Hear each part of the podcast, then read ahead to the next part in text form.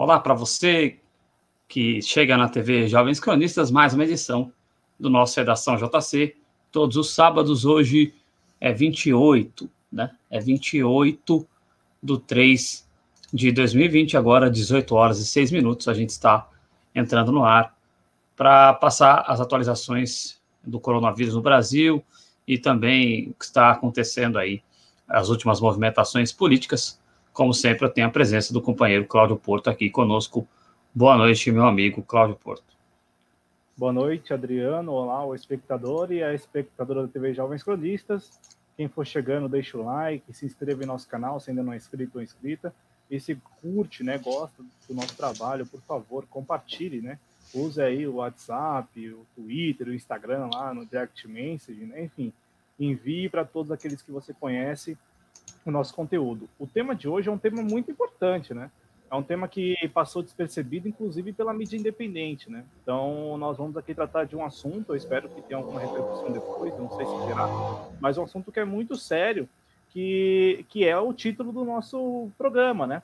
Ah, o anúncio por parte do Ministério da Ciência, né, do Ministério da Tecnologia e Inovação, é, pelo ministro Marcos, é, pelo ministro Marcos Pontes, é, de que o Estado brasileiro, o desgoverno brasileiro, o desgoverno Bolsonaro, é, irá monitorar aí, né, todos os smartphones do Brasil é, em nome da, do combate ou, enfrentamento à Covid-19. Então é um assunto muito sério, porque nós estávamos acompanhando as tramitações ali no Congresso Nacional e de repente vem um protocolo aí firmado em meio a esse estado de calamidade pública, né, um protocolo entre o Ministério da Ciência e também as operadoras de telefonia do Brasil, e aí já eu, eu tentei ali buscar informação junto ao Ministério, né, para compreender melhor se é já um documento, se já está valendo. Mas me parece que o protocolo já foi firmado e o, a, o monitoramento já está acontecendo.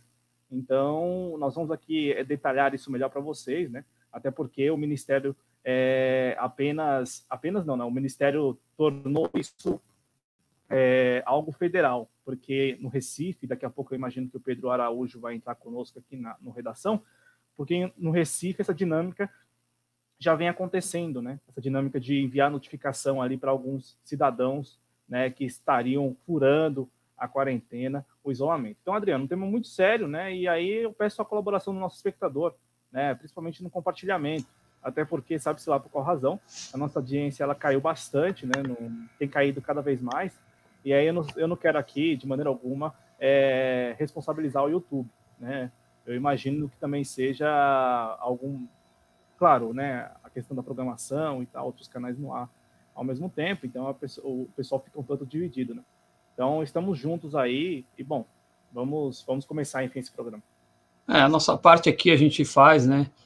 E tá registrado aqui sempre os nossos posicionamentos que é o que a gente acredita e a gente enquanto tiver a possibilidade de seguir nesse espaço, vai seguir firme de acordo com aquilo que a gente pensa, sem vínculo nenhum. Bom, é, quem for chegando aí, por favor, é, não custa nada, hein, pessoal? Não faz vergonha, não. Compartilha, deixa o like, que é importante para os nossos vídeos é, voltarem a estar melhor ranqueados aí também, né? Voltarem a ter um nível legal. E indique a um amigo aí, por favor é, compartilhe e quem puder também pode colaborar conosco. Bom, é, antes de começar aqui, um abraço para o Ricardo Lemos. Esse não abandona a gente nunca. Obrigado mesmo, Ricardo Lemos, aqui, dando boa noite para a gente. Cláudio, a gente pode começar a entrar nos temas aí. Fica à vontade. Adriano, como nós temos feito, até para ficar um pouco, um pouco não, para ficar mais dinâmico, né? Vamos tratar aqui dos números absolutos na primeira parte do programa, né? Números absolutos aí do novo coronavírus no Brasil. Né? Estamos falando de quase 4 mil casos confirmados e também é de um número que superou a marca de 100 mortos. Né? É, segundo a última atualização do Ministério da Saúde, agora na tarde deste sábado, 28 de maio, de maio ó, de março, o, o Brasil registrou a, já registrou 114 mortes, né, aí é, relacionadas à, à Covid-19. É, eu quero destacar a você, espectador, que o Ministério da Saúde ele tem realizado todos os dias é, ali coletivas, né, pronunciamentos, e lançou uma plataforma, uma plataforma que em tese seria para facilitar, né, ali a, a, o compartilhamento dos dados, né, para facilitar também, é claro, a, a publicação né, do, dos, dos, números. Se o Adriano puder colocar no ar, é, eu vou compartilhar a tela com vocês dessa plataforma, porque é uma plataforma muito, muito simples, por ser simples, ela é, ela é falha. Né? Ela é falha por quê? Porque vejam vocês, a plataforma aqui tem, registra o número de casos confirmados, o número de óbitos, né, como eu falei, 114, e a letalidade, 2,8%, né, dentro daquela, daquele percentual registrado em outros países também, né, com exceção da Itália, é, e muito provavelmente da Espanha. É, e aí é uma plataforma muito, ela é falha, por que ela é falha? Porque tem um mapa aqui, aí tem os casos por, por estados, né, então se você clicando aqui, você vai vendo o número de casos confirmados por estado, só que não tem, não tem aqui o registro de óbitos, né, por estados. Então, se desce aqui a tela toda, veja, eles estão computando óbitos é, nacionalmente, né? Então, a informação que nós temos é de alguns estados, né? Alguns estados acabam por divulgar ali é, esses números. Ah, eu estou me referindo ao seguinte, Adriano, é, se eu procurar no, no, Google aqui, eu encontro o registro por estados, mas a plataforma, que é o painel coronavírus do Ministério da Saúde, não registra, né, por estados o número de óbitos. Então, se eu pesquisar no Google, eu vou encontrar.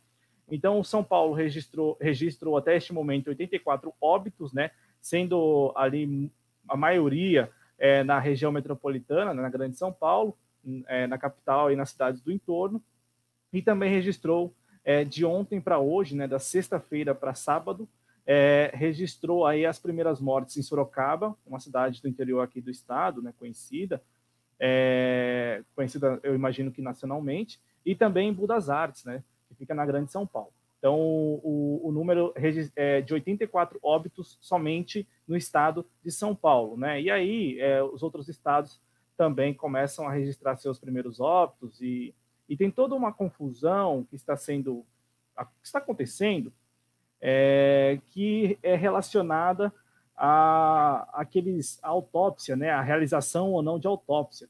E aí, isso é um, isso é um, é um tema muito particular, interessante, por quê? Porque é, nas entrelinhas, é, meio que assume, né, indiretamente, que os óbitos por coronavírus, é, nem todos ou, ou, ou todos é, não passaram necessariamente por uma.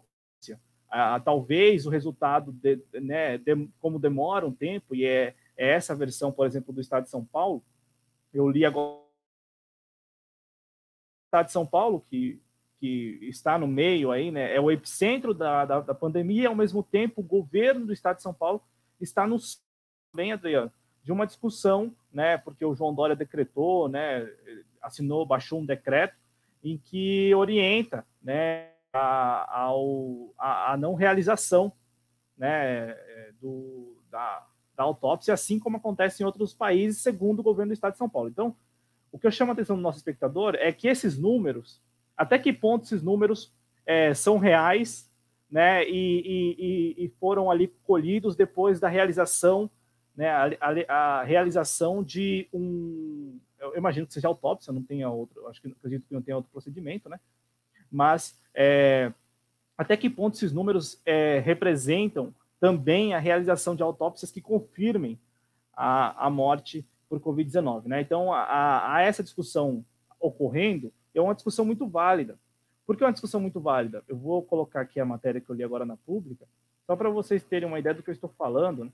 Eu, eu, eu, eu, eu acho assim muito interessante, porque é, é, nós temos observado na Itália, né? E na Itália, diariamente, se divulgam números ali de mortos, né? E aí a divulgação em alguns veículos é, olha, trata-se de mortes nas últimas 24 horas, e outros veículos são um pouco mais é, honestos né, no trato da informação e falam assim: olha, são mortes registradas nas últimas 24 horas.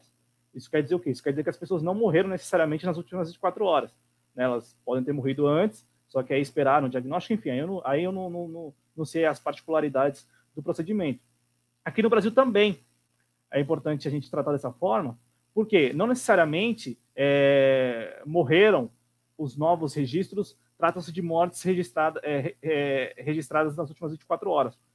É, há casos, eu imagino que, que, tenha mesmo isso, nós aqui é, comprovamos isso empiricamente, né, na semana passada, nessa, nessa semana, né? Quando nós tratamos dos municípios aqui que, que, que ficam na minha região, né? Atibaia e Mariporã. O, nós falamos aqui na semana que, por exemplo, esses municípios já registravam casos confirmados é, e o governo do estado ainda não é, inseria esses, não, não, não havia incluído esses municípios ali na lista de, de municípios, de cidades com casos confirmados.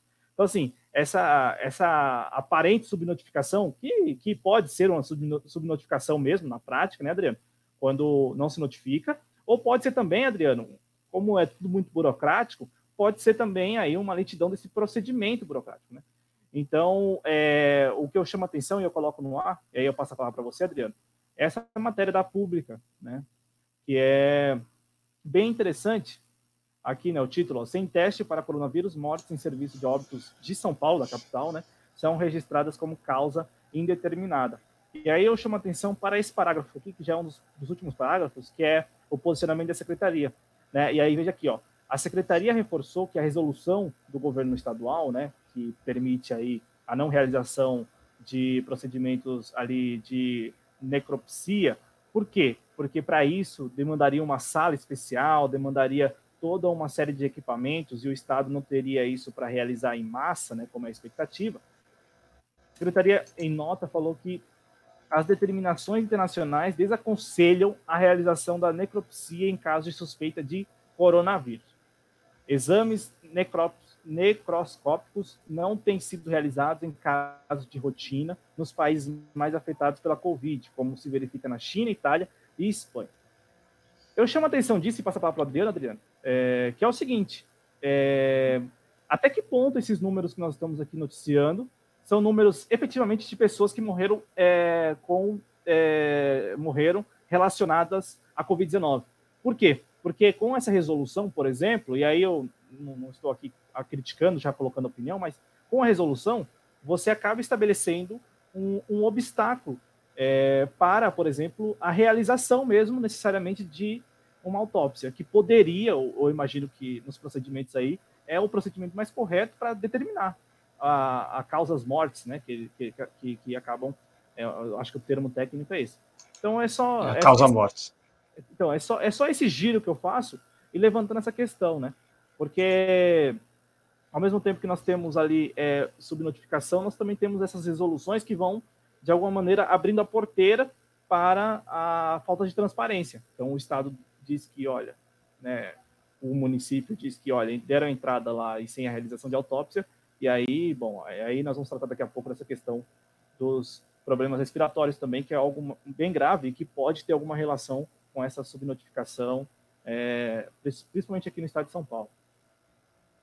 É, é, tem muita coisa obscura ainda que pode vir a ser descoberta, né? Tem essa questão do aumento do número de mortes, eu acompanhei atentamente, como tenho feito todos os dias, a coletiva lá do Ministério da Saúde, que está rolando ainda, mas eu acompanhei a parte do Mandetta, né? E o que acontece? Disse que haverão mortes que podem ser colocadas de uma maneira, eu não vou, eu não lembro o termo que ele usou, mas de uma mortes laterais, vamos dizer assim, mortes que podem ser relacionadas. Ele usou relacionadas à COVID-19 com o aumento de mortes é, é, por causas é, respiratórias ou mesmo indeterminadas. Ele assumiu isso na coletiva e isso pode já estar em curso, né? E ter, não sei se chegou até você, Cláudio, está circulando aí nas redes, nas redes, sociais relatos de é, aumento do número de, de mortes aí é, onde os caixões são lacrados ali e as pessoas não podem nem velar ali os seus parentes. Inclusive, tem um relato especificamente de uma filha, né, que isso teria ocorrido em relação à sua mãe, e parece que na tarde de hoje o Dória protocolou que isso pode realmente ser feito a não realização de velória, não realização de procedimentos ali e o caixão lacrado, né? Então, ainda estamos na fase inicial disso, né? tem muita coisa ainda para acontecer, muita coisa triste, e claro, esperamos sair dessa uh, uh, com o mais sobrevida possível, mas tem alguns indicativos um tanto quanto sombrios aí, Cláudio. Antes de devolver para você, para que a gente possa continuar o programa, eu vou continuar cumprimentando a galera aqui que vai nos prestigiando, os nossos amigos, né? Que estão passando por aqui, tem muita programação no ar. Tá todo mundo em quarentena, né? Então tá todo mundo no ar. É, a gente tem que ver quem que a gente bota no ar, né? Mas aí é outra história. É, abraço para o Ted Ré, Alexandre Vederami, é, a Never, querida, muito obrigado. É, muito obrigado mesmo, de coração, viu? É, vamos ver aqui. Quem mais for chegando aí, por favor, deixe é, o seu comentário. Eu vou instalar o Telegram, viu, Never? Vou instalar o Telegram, que meu celularzinho ele tem pouco espaço, mas eu vou instalar o Telegram. Pode ficar tranquilo. É, vou chegar lá. É... é isso aí, nós criamos sim. E aí o, o Cláudio, que manja muito mais dessas coisas que eu, com certeza vai mexer lá na, da melhor forma. Vamos embora, Cláudio, vamos continuar o programa. O Adriano, e só para a gente é, dar sequência, né? É, houve também um estudo divulgado da Fiocruz, né? Tratando-se de síndrome respiratória aguda grave, né? Como é, os leitos estão ocupados né, por é, doentes, né? É, e, e, e, aí o, o, que nós estamos aqui fazendo não é ilação, mas há casos de subnotificação de um lado, há resoluções como a resolução do governo do estado de São Paulo, que não permite ali, né? E aí eu, eu não, aqui eu não, não, não apurei para saber se trata de um protocolo internacional, se não é, mas não permite né, a realização da autópsia, uh, porque não, não, não, não haveria condições para tanto, né, não haveria ali salas especiais para realizar todos os EPIs para os funcionários. E, e do outro lado, nós temos é, essa, esse aumento, é, que pode ser coincidência ou não, mas esse aumento de casos né, de síndrome respiratória aguda grave no Brasil. Né, sobretudo o registro de internações. Então, assim, é... e aí, claro que o, a essência né, desse problema é a descentralização, é a falta de um comando né, para definir as estratégias aí, é, não apenas para o enfrentamento da Covid-19, mas também para outras epidemias, como o Ministério da Saúde vem lembrando todo possivelmente aí é, até falado de Zika, né? É, lembrando também a questão da gripe. Então, nós temos é, é, muita coisa, né? Muita coisa para cuidar. E aí é aquilo que já falamos essa semana.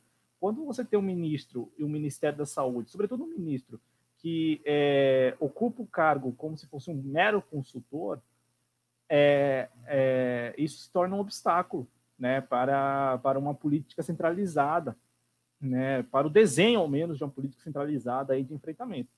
Então, o que a gente tem acompanhado né, é, são essa, essas particularidades do Brasil, e particularidades mesmo, porque você observa qualquer outro país do mundo né, que, que está passando por essa mesma situação hoje, nós estamos falando aí de mais de 170 países e territórios, né, é, é muito, é muito comum é, a atuação centralizada, né? O chefe de Estado, enfim, né? Ele toma para si a responsabilidade de coordenar. Né? E, e, e isso é, é, algo que o Brasil foge à regra, porque nós não temos isso no Brasil desde o início e muito provavelmente passaremos essa, essa epidemia sem, sem ter este momento, né? momento de uma coordenação, digamos, sincronizada. Ah, o ministro da Saúde hoje mais uma vez falou, né? Ele, como um bom consultor, né? Ele prontamente falou, né? Ah, nós estamos, é, é, nós precisamos de unidade, né? Eu vou sentar com os secretários estaduais de saúde. É, e aí ele, ele mais uma vez falou que as empresas, pediu para as empresas é, intercederem junto à China. Eu quero aqui passar uma informação, que não é uma informação, não é segredo, não é nada, não é novidade, mas outros países do mundo, todos é, têm mantido ao menos uma, uma linha direta com a China, né, com o governo chinês, né, para principalmente ali essa troca de informações e não só apenas informações, mas insumos, né? Então assim, o que aqui no Brasil está acontecendo talvez é, com a interseção da Vale do Rio Doce, por exemplo, né, que é a, o que é o, o que é o que o ministro está é, divulgando, né, que as empresas, as grandes corporações estariam ali intercedendo junto ao governo chinês em troca de insumos e tal, para enviar insumos para o Brasil. Em outros países, isso está acontecendo é, na instância entre os governos, né, o governo daquele respectivo país com o governo chinês do outro lado. É um caso que nós que eu tenho acompanhado muito de perto é o caso da Venezuela, né, que mais uma vez recebeu esta, esta semana um avião com 5 milhões, 5, 5 milhões, agora é 5 milhões de toneladas, ou é 5 toneladas? Agora me, me, agora me fugiu a, a, a, quantidade, mas eu imagino que seja 5 toneladas, né? Não 5 milhões de toneladas, mas é 5 toneladas de insumos, né? Máscaras, respiradores e também os ventiladores, né? Que, que são muito, muito importantes. Isso por um lado. E por outro lado, a Venezuela, com, com a afinidade que existe com a ilha, é, a ilha de Cuba, né? Então, é, você tem médicos cubanos por um lado e os insumos chineses por outro. Não por acaso a Venezuela registra aí pouco mais de 100 casos confirmados, né? 113 casos confirmados e duas mortes, né? Duas mortes aí é, já em função ou mortes relacionadas a Covid-19. E também tem, tem, tem é, divulgado diariamente que a sua curva, né, que é a maior preocupação no Brasil, por exemplo, nós vamos subir a curva, nós vamos chegar no pico, sei lá. É sempre essa história, né? Na Venezuela, a curva ela foi atenuada, atenuada consideravelmente, porque se estabeleceu o isolamento, a quarentena, né? A quarentena que nós compartilhamos aqui com vocês, né? A quarentena é, social coletiva. Então, é, não tem muito segredo. Ah, mas as razões para a Venezuela estar fazendo isso. Bom, nós podemos discutir isso também em uma outra oportunidade, né? As razões, é claro que a Venezuela tem suas razões particulares, assim como o governo brasileiro tem suas razões particulares em não adotar né, medidas é, reais de enfrentamento à Covid-19. Né? Então, países que hoje adotam e países que não adotam, eles têm seus, eles têm seus, interesses é, ali postos também. Né? Então, é, não sei se é demérito ou mérito de um ou de outro, mas nós temos esses casos, Adriano. Então, no Brasil falta essa coordenação e muito provavelmente o Brasil vai passar por essa sem essa coordenação. É, o mais preocupante é que até que ponto esses números são reais, né? Até que ponto as decisões que estão sendo tomadas são mesmo para enfrentar a Covid ou apenas para estabelecer algo que é o ideal para as autoridades é, que estão no poder hoje, né? Então a gente precisa essas, levantar essas questões.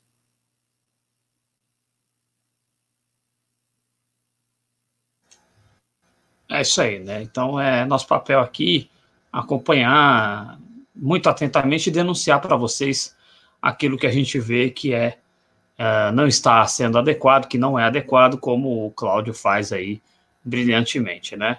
Bom, você tem a possibilidade de participar aqui do nosso programa, faça isso através do nosso chat, né? É, é isso aí. Vamos chamar para conversa aqui o nosso companheiro Pedro Araújo.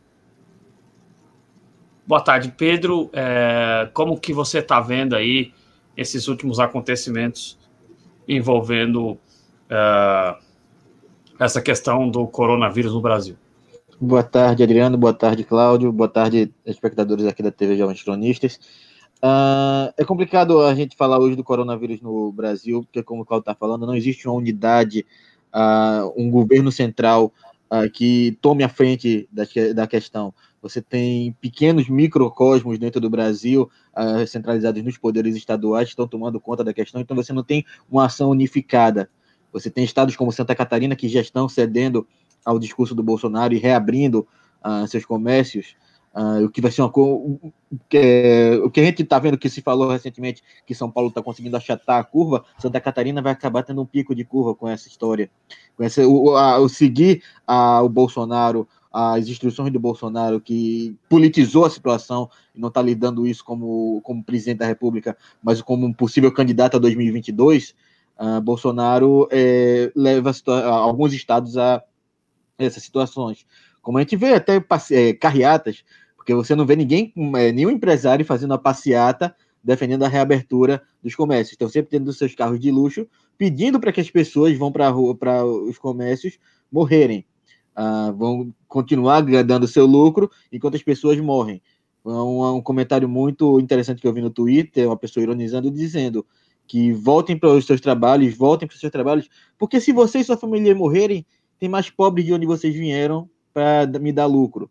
Então, os empresários que estão, as pessoas que estão defendendo essa volta aos trabalhos, esse retorno aos trabalhos, eles claramente têm esse pensamento de que não importa quantas pessoas vão morrer, tem mais de onde vieram para substituir a substituição da vida humana. Uh, quanto ao, ao monitoramento que o governo federal pretende fazer, eu realmente fico é, pensando uh, como é que um governo que até pouco tempo dizia que se tratava de uma gripezinha, de uma situação menor, e agora ele quer trazer, quer monitorar as pessoas uh, por causa dessa gripe. Se ele está dizendo que não é nada, por que eu estou monitorando as pessoas? É, eu, eu, sinceramente não acredito que isso seja uma preocupação é, do Bolsonaro com a saúde das pessoas e evitar grandes aglomerações e evitar que as pessoas acabem que, é, criando reuniões é, quando devia estar em isolamento social. Eu acredito que por trás disso tem a, a vontade de monitorar talvez movimentos sociais, talvez uh, organizações uh, sociais mais à esquerda, uh, pro, enfim, não por possível, porque eu acho que duvido que na situação que a gente está vivendo, alguém da esquerda esteja pensando no, em golpear o Bolsonaro ou com as teorias da conspiração dele de golpe comunista. Eu duvido que exista realmente isso, como nunca existiu de verdade.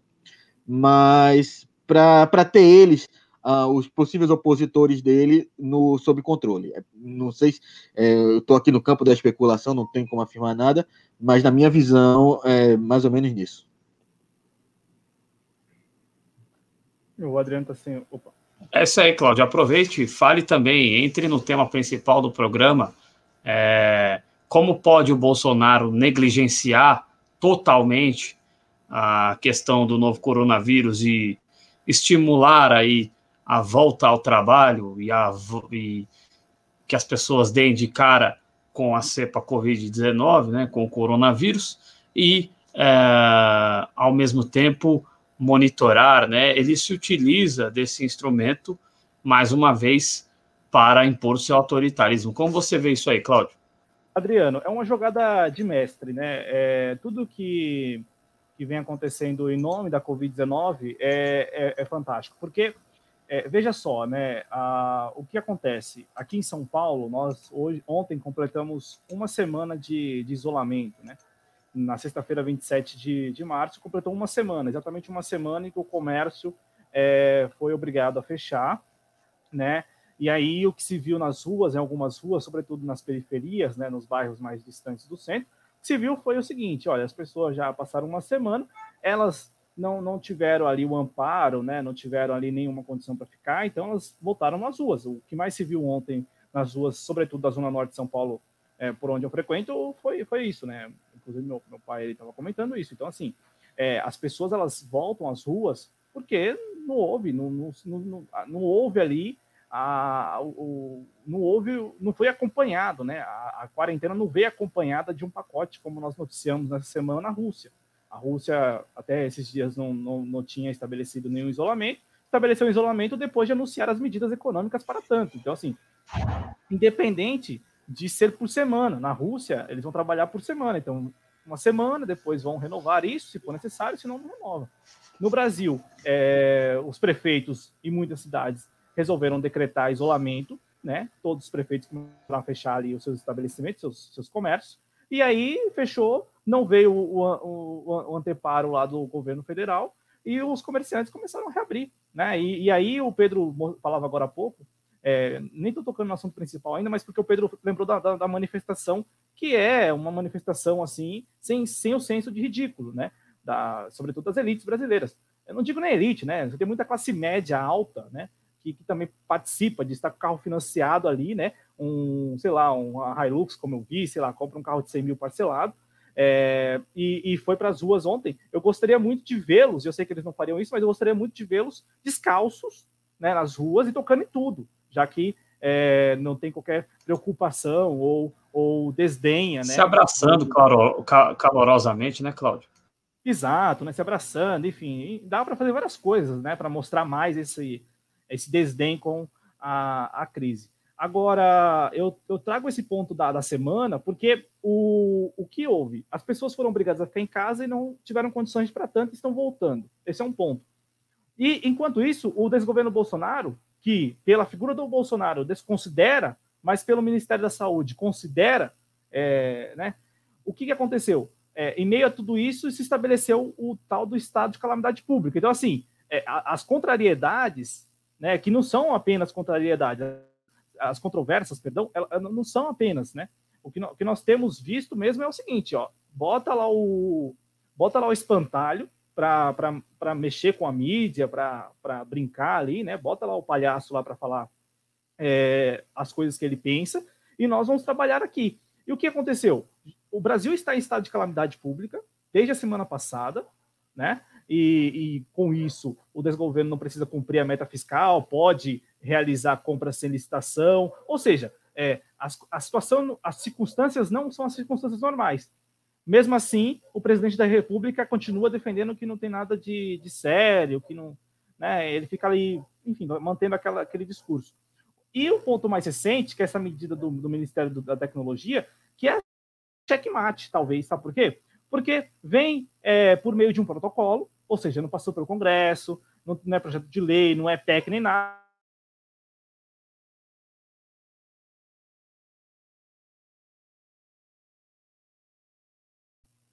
nós não temos o documento, é, o documento com ali as normas que vão, Pedro, é, regulamentar essa permissão que foi dada pelo Ministério da Ciência e também pelas operadoras de telefonia de monitorar. É disso que nós estamos falando, viu? E aí, é, o Pedro lembrou dos grupos que, em tese, representam ali a oposição né, para o bolsonarismo mas isso vale para todos. Então, a expectativa, por exemplo, do Ministério da, da Ciência e Tecnologia, vou colocar no ar essa, essa matéria para a gente não, não ficar aqui falando e o pessoal achar que isso não é, não é, é que é mentira e tal, né? Eu vou colocar aqui. Eu, é, é, uma, é, um, é uma novidade, é, é, algo muito sério. Eu, eu acho muito sério. Se você não acha, espectador, cada um, cada um, né? Mas eu acho muito sério. Eu vou colocar aqui. Deixa eu abrir aqui o o, o nosso PC para mostrar para o pessoal. Inclusive, se der, a gente até exibe o áudio né, do, do, do anúncio. Fica à vontade, Cláudio. Eu vou, eu vou exibir então, Adriano. Eu vou exibir o vídeo e aí a gente exibe o vídeo e com o áudio, tá bom? Só um rapidinho, vou colocar aqui. Por favor. Vocês aguardem só um instante que eu vou habilitar o áudio aqui. É o seguinte, a gente está falando de monitoramento em massa e já tá e muito provavelmente está valendo. Só que não há, não, nós não temos um documento que é, normatiza isso. Então vamos exibir aqui o, o vídeo do ministro. pessoal, falando diretamente do MCTIC, uma notícia muito boa, sempre em associação com o Ministério da Saúde, e através da rede conectada, a MCTIC, que congrega organizações, pessoas, instituições no setor de telecomunicações, radiodifusão e tecnologia da informação, nós fizemos um acordo com as operadoras e através desse acordo, o Ministério da Saúde vai ter uma ferramenta que vai poder acompanhar a aglomeração de pessoas, o movimento dessas aglomerações, isso vai poder servir ao Ministério como uma ferramenta para predizer, por exemplo, para onde é, pode haver uma migração do vírus ou os setores de logística, vamos dizer, os setores de hospitais que não estão mais é, carregados. Existem muitas outras aplicações, é importante sempre ressaltar que não existe nenhum problema com privacidade, é o governo Jair Bolsonaro, através do Ministério da Saúde, Ministério de Ciência e Tecnologia, trabalhando para você. Um grande abraço, tchau, tchau. Adriano, é... Cláudio, não existe nenhum problema com privacidade, Cláudio? Então, Adriano, vamos lá. É, o primeiro ponto, chegando, a audiência está tá melhorando, então eu vou explicar, né? Audiência rotativa. É o seguinte: desde ontem, desde a sexta-feira, 27 de março, o Ministério da Ciência, e aí eu vou pegar o nome completo para não dar erro, né? Ministério da Ciência, Tecnologia, Inovações e Telecomunicações, que é a pasta gerenciada pelo a, a astronauta, né? É, Marcos Pontes, é, de, é, definiu ou estabeleceu um protocolo. Estabeleceu um protocolo com as operadoras, ou seja, Vivo, Claro, é, Oi, TIM, é, Nextel, enfim, as operadoras de telefonia.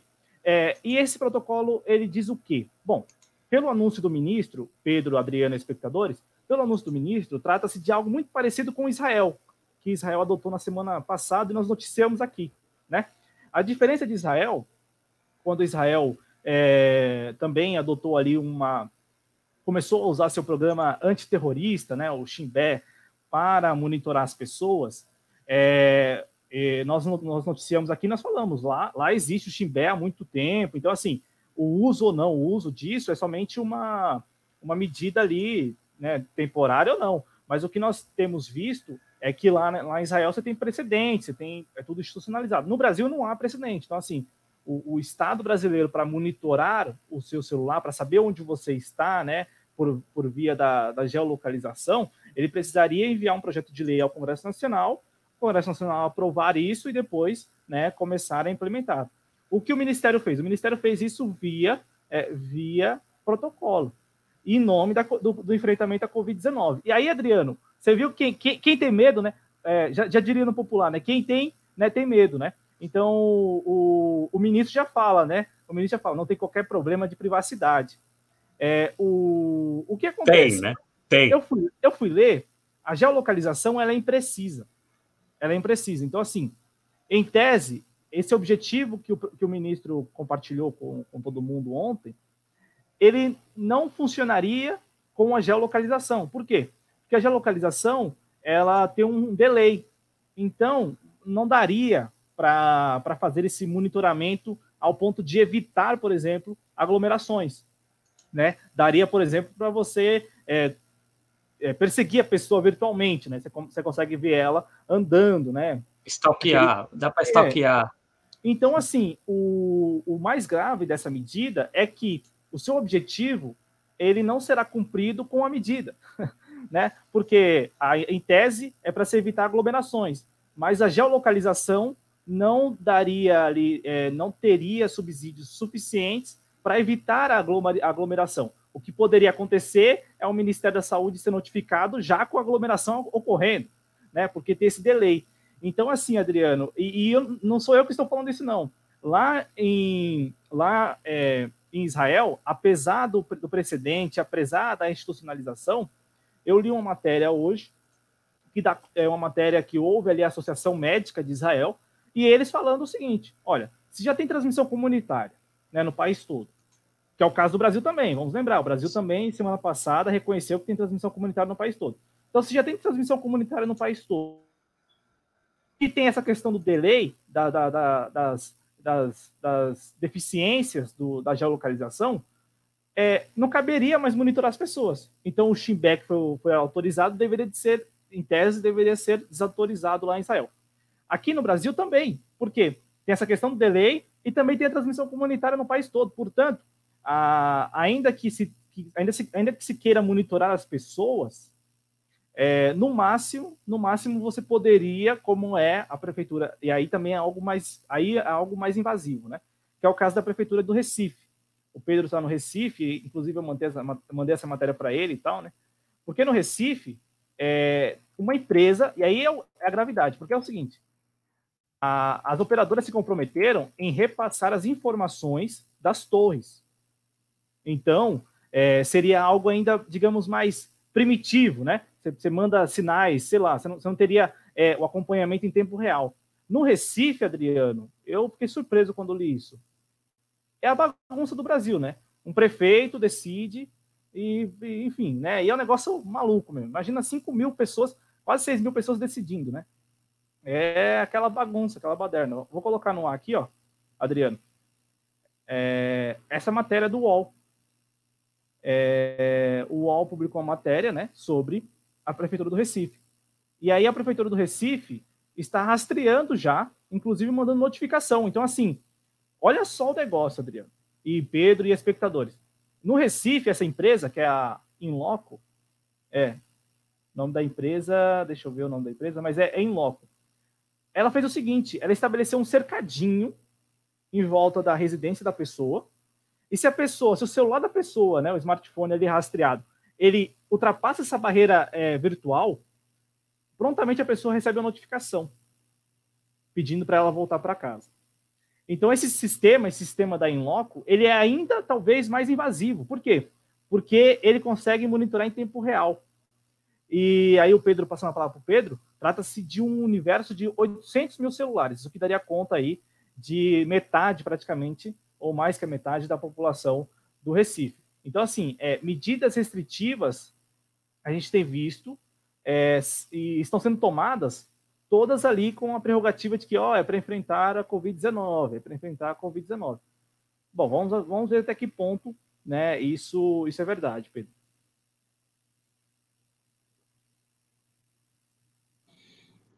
É, Cláudio, é, é preocupante, assim, nada a gente pode levar apenas como medida para a Covid-19, até porque a gente sabe que 2000, a princípio pelo menos, eu não sei até se em algum ponto a pandemia vai fazer a gente adiar, mas até é, que se prove o contrário, é um ano de eleição, é um ano eleitoral.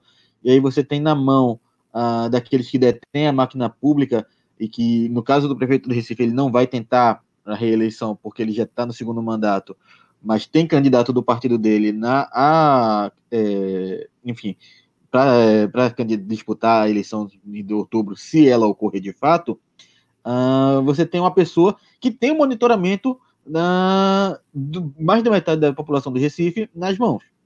Você vai saber uh, onde a pessoa vai, onde, que é, um, não sei se vai ser o caso, porque não sei até que ponto a tecnologia que está sendo usada é isso, mas você vai ter é, acesso aos interesses das pessoas, dessa pessoa, o que ela pesquisa na internet, o que ela está procurando, tudo nas mãos do gestor. É, não sei até que ponto a, a, invasão de privacidade vai ser feita, se ela vai ser feita justa é, apenas para, é, no caso da pessoa se distanciar da sua residência, ela receber essa notificação, ou se os dados do celular da pessoa também vão estar sendo feito uso uh, por essa empresa e vai ser levado à prefeitura. É coisas que a gente tem que ficar de olho, são coisas que a gente tem que prestar atenção, porque nada é feito apenas para uh, deter a Covid-19. Muita gente vai se aproveitar desse momento para os próprios interesses políticos. Você tem toda a razão, o Adriano. Microfone, Adriano. Segue, Cláudio. Aí depois é, é, fica à vontade aí. Segue aí. Bom, é, o que nós estamos falando aqui, o Pedro trouxe um ponto, né? Um ponto muito interessante que é o uso político disso, político eleitoral. Até porque eu eu não estou entre os defensores, por exemplo, da suspeição das eleições municipais. Eu vejo que ainda é muito cedo para definir isso, né? Para definir assim, ou a suspensão ou não a suspensão. O, eu, eu vejo que muito provavelmente terá, teremos condições de realizar as eleições em outubro. Agora, o que o Pedro trouxe é algo muito sério. Por que é muito sério? Porque é verdade. Nós não podemos ser ingênuos é, e, e, acreditar que o uso desses mecanismos se restringirá apenas a esse, esse momento. Por que não? Porque nós estamos acompanhando aqui ao longo de 2019 e também no início desse 2020 os projetos de lei que tramitam no Congresso. Todo mundo esperava, por exemplo, que essa medida de rastrear as pessoas, de monitorar as pessoas em massa, monitoramento em massa no Brasil, é, seria estabelecido via Congresso Nacional. Não por acaso nós aqui sempre falamos PL 1595, PL 2418, né? é, tem o PL 3389. Então, assim, é, a gente sempre fala desses projetos aqui, porque esses projetos, eles têm lá na sua essência ali, Pedro, né? Até naquele, naquele trechinho introdutório lá, naquele resuminho, tem exatamente esse, esse objetivo, monitorar, né, controlar. É, agora, o que nós temos observado é que, em nome da, do enfrentamento à Covid, muitas medidas no Brasil e no mundo têm sido adotadas, medidas que cerceiam liberdades. Ah, mas é temporário. Tudo bem, eu, eu, eu vejo que algumas medidas elas são. É, é, nós aqui elogiamos e nós concordamos, todos aqui nós concordamos que é preciso haver isolamento, que é preciso haver é, quarentena, desde que com as condições para tanto. Tem um espectador que chegou agora de busão. Quer dizer o quê? Muito provavelmente estava trabalhando. O Adriano aqui entre nós é, está trabalhando, né? Eu tenho eu tenho uma pessoa muito próxima que segue trabalhando. É, eu, eu, vi comerciantes voltando a abrir os seus comércios. Por quê? Porque não teve as, as devidas condições ali é, oferecidas, ofertadas. Então, assim, o ponto que o Pedro trouxe, ele é muito importante. E, e, assim, Pedro, ao mesmo tempo que talvez o prefeito do Recife ou outros prefeitos tenham essa, essa intenção, né, de monitorar ali os seus cidadãos e com isso até mesmo já estabelecer um mecanismo para enviar mensagens é, individualizadas, né, personalizadas, como aconteceu, por exemplo, em 2016 lá com a Cambridge Analytics, né, é, na campanha do Donald Trump e também na campanha do Brexit, é, nós também temos que olhar com muita atenção para esse movimento do desgoverno. Por isso que o título é Desgoverno anuncia monitoramento em massa. Por quê? Não foi o presidente Bolsonaro, não foi o general Heleno, não foi nenhum dos generais lá, foi o Marcos Pontes.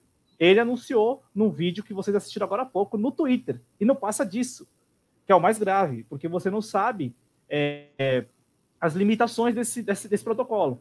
É somente para monitorar as, os celulares via geolocalização, é, as pessoas não terão ali outros, outras, é, outras partes dos seus aparelhos, enfim, né, outros é, espaços dos seus aparelhos sendo fuçados? É garantido isso, não é? Então é muito grave essa notícia. E como eu disse no início do vídeo, é, com todo respeito, mas eu não vi repercussão nenhuma, nem na mídia corporativa e nem na mídia independente. E eu estou falando da decisão do desgoverno, porque essa aqui do Recife, pelo menos o UOL, né, repercutiu, e a empresa é a empresa in loco mesmo, tem um serviço muito mais apurado, Pedro, né, uma startup que tem um serviço muito mais apurado. Eles, eles ficam ali, é, eles até é, usam isso como, maneira, como forma de publicidade, né? Olha, nós temos um serviço que é capaz mesmo de é, monitorar, né? De, de, acompanhar as pessoas, os, os, smartphones, os aparelhos eletrônicos, né? É, diferente da, da decisão das, das, operadoras que, em tese, ficará restrito às as mensagens que partem das torres, né? para os aparelhos e vice-versa.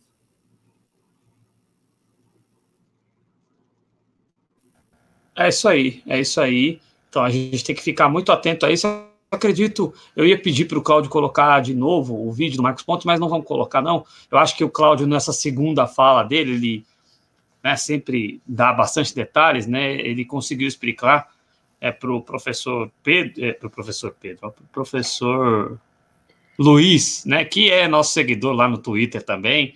Muito obrigado, professor Luiz, sempre está conosco e chegou no busão, ou seja, ele está tendo que se deslocar aí, né? Como bem disse o Cláudio. Eu vou só dar uma passada aqui nos nossos amigos do chat, e aí eu coloco o professor Ulisses Santos, professor colorado, na discussão que ele quer entrar no ar conosco aqui. Infelizmente, é sempre bom ouvir Ulisses Santos, o prof, arroba, o arroba prof, underline colorado, professor colorado Ulisses Santos, que sempre colabora muito bem conosco aqui. Então, é, eu vou colocar na tela os comentários da galera, né? Dando aquela moralzinha de sempre que você tem aqui na TV Jovens Cronistas. Um abraço, tinha sumido, hein? Para o Ciências Humanas TV, que é lá no canal Ciências Humanas TV. Se você, por acaso, ainda não é inscrito, se inscreva e acompanhe ele, que ele faz um trabalho muito legal e ele reflete a nossa indignação. Outro que estava aí meio sumido, Zé Ninguém. Abraço para Zé Ninguém, sempre muito gentil aqui conosco.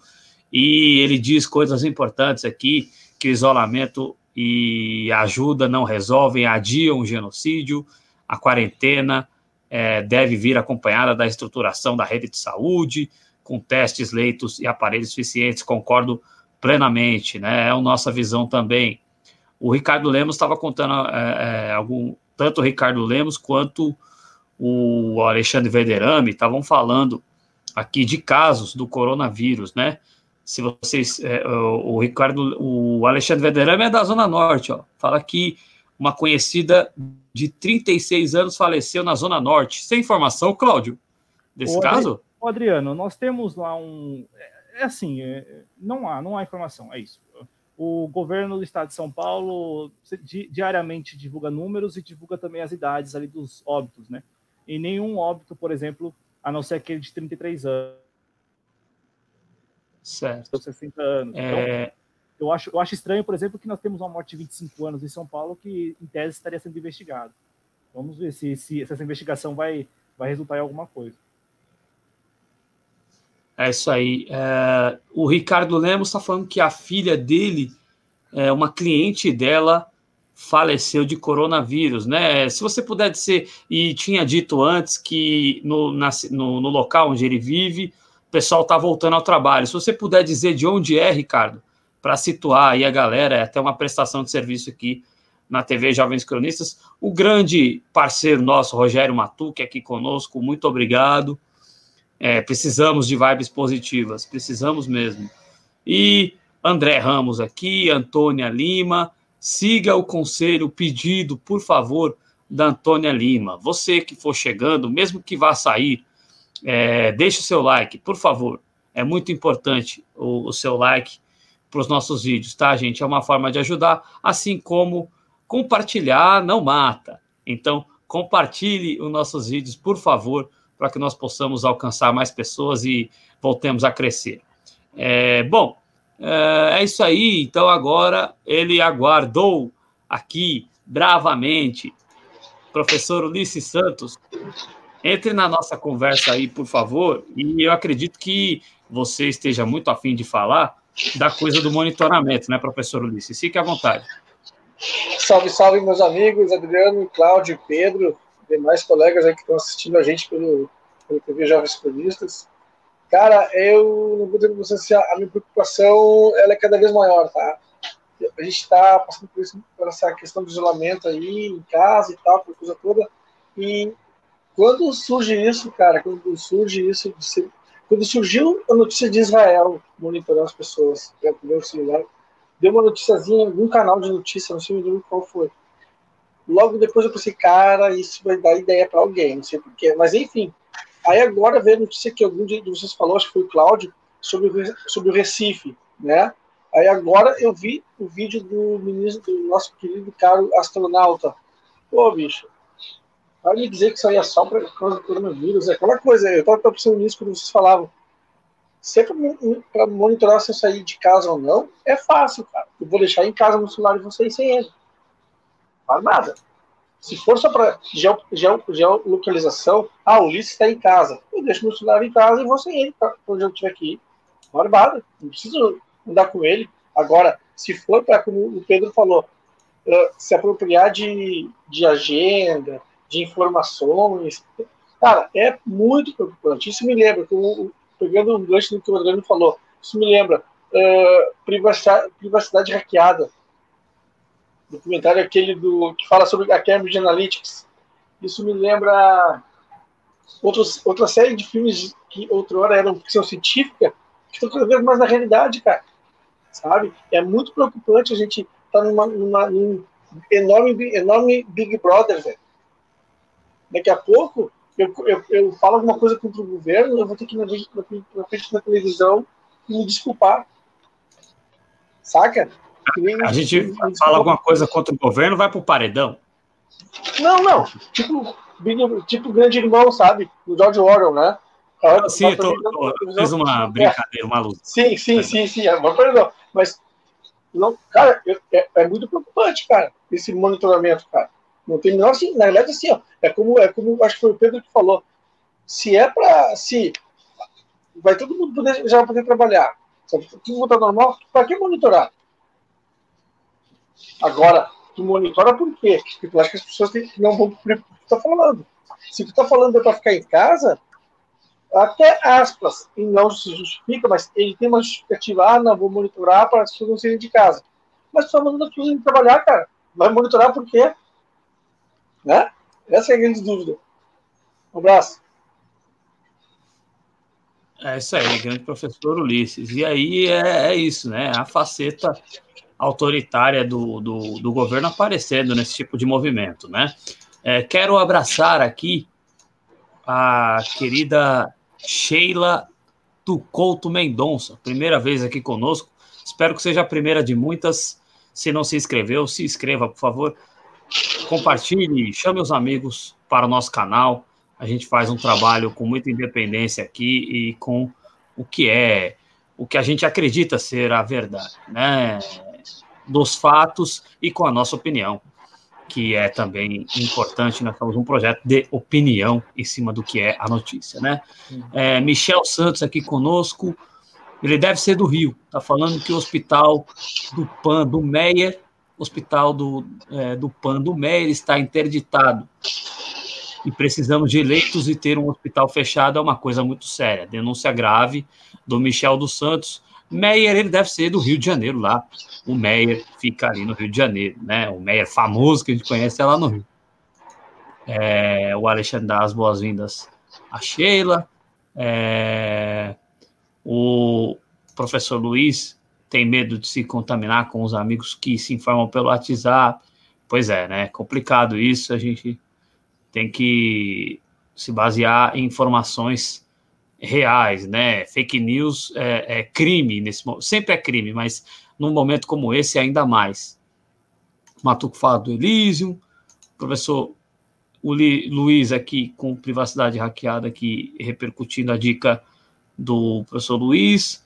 Obrigado de coração, viu, Sheila? Cláudio, pode seguir em frente aí, fica à vontade. Ô, ô professor, é, essa notícia de Israel, eu não sei, eu não acompanho, eu não acompanhei, mas é, nós é, demos aqui, inclusive por isso que eu estava pensando, nossa, o professor não vai participar hoje, porque eu, eu lembro que eu estava com você aqui e nós noticiamos, né? Porque, é, como eu disse, lá tem, tem precedente, lá é institucionalizado, lá já existe, né?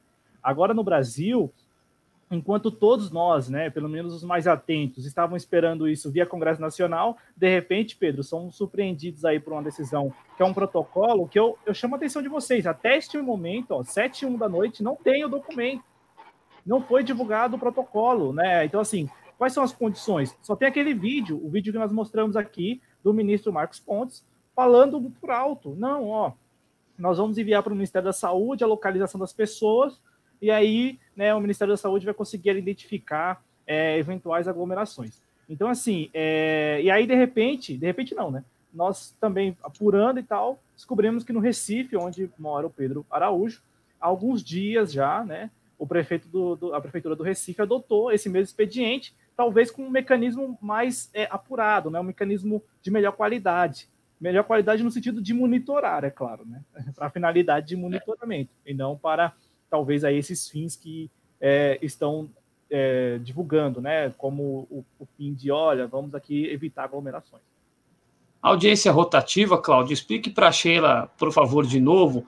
O monitoramento é por geolocalização através do celular, né? O chip seria o chip do celular, né, Cláudio? Do celular, do tablet, né? Para aqueles que também têm tablet com chip. Então, assim, todos os aparelhos eletrônicos com chips das operadoras que firmaram esse protocolo com o Ministério da Ciência e Tecnologia. É, Só o que não... Por favor, por favor. Não, desculpa te interromper, Cláudio. Está uh, desde ontem rodando na televisão um comercial das quatro operadoras para que as pessoas fiquem em casa. É, será que é coincidência isso, cara? Então, não, não, não me parece é, coincidência. É, não, me, não, não parece... tá entendendo? Quer dizer,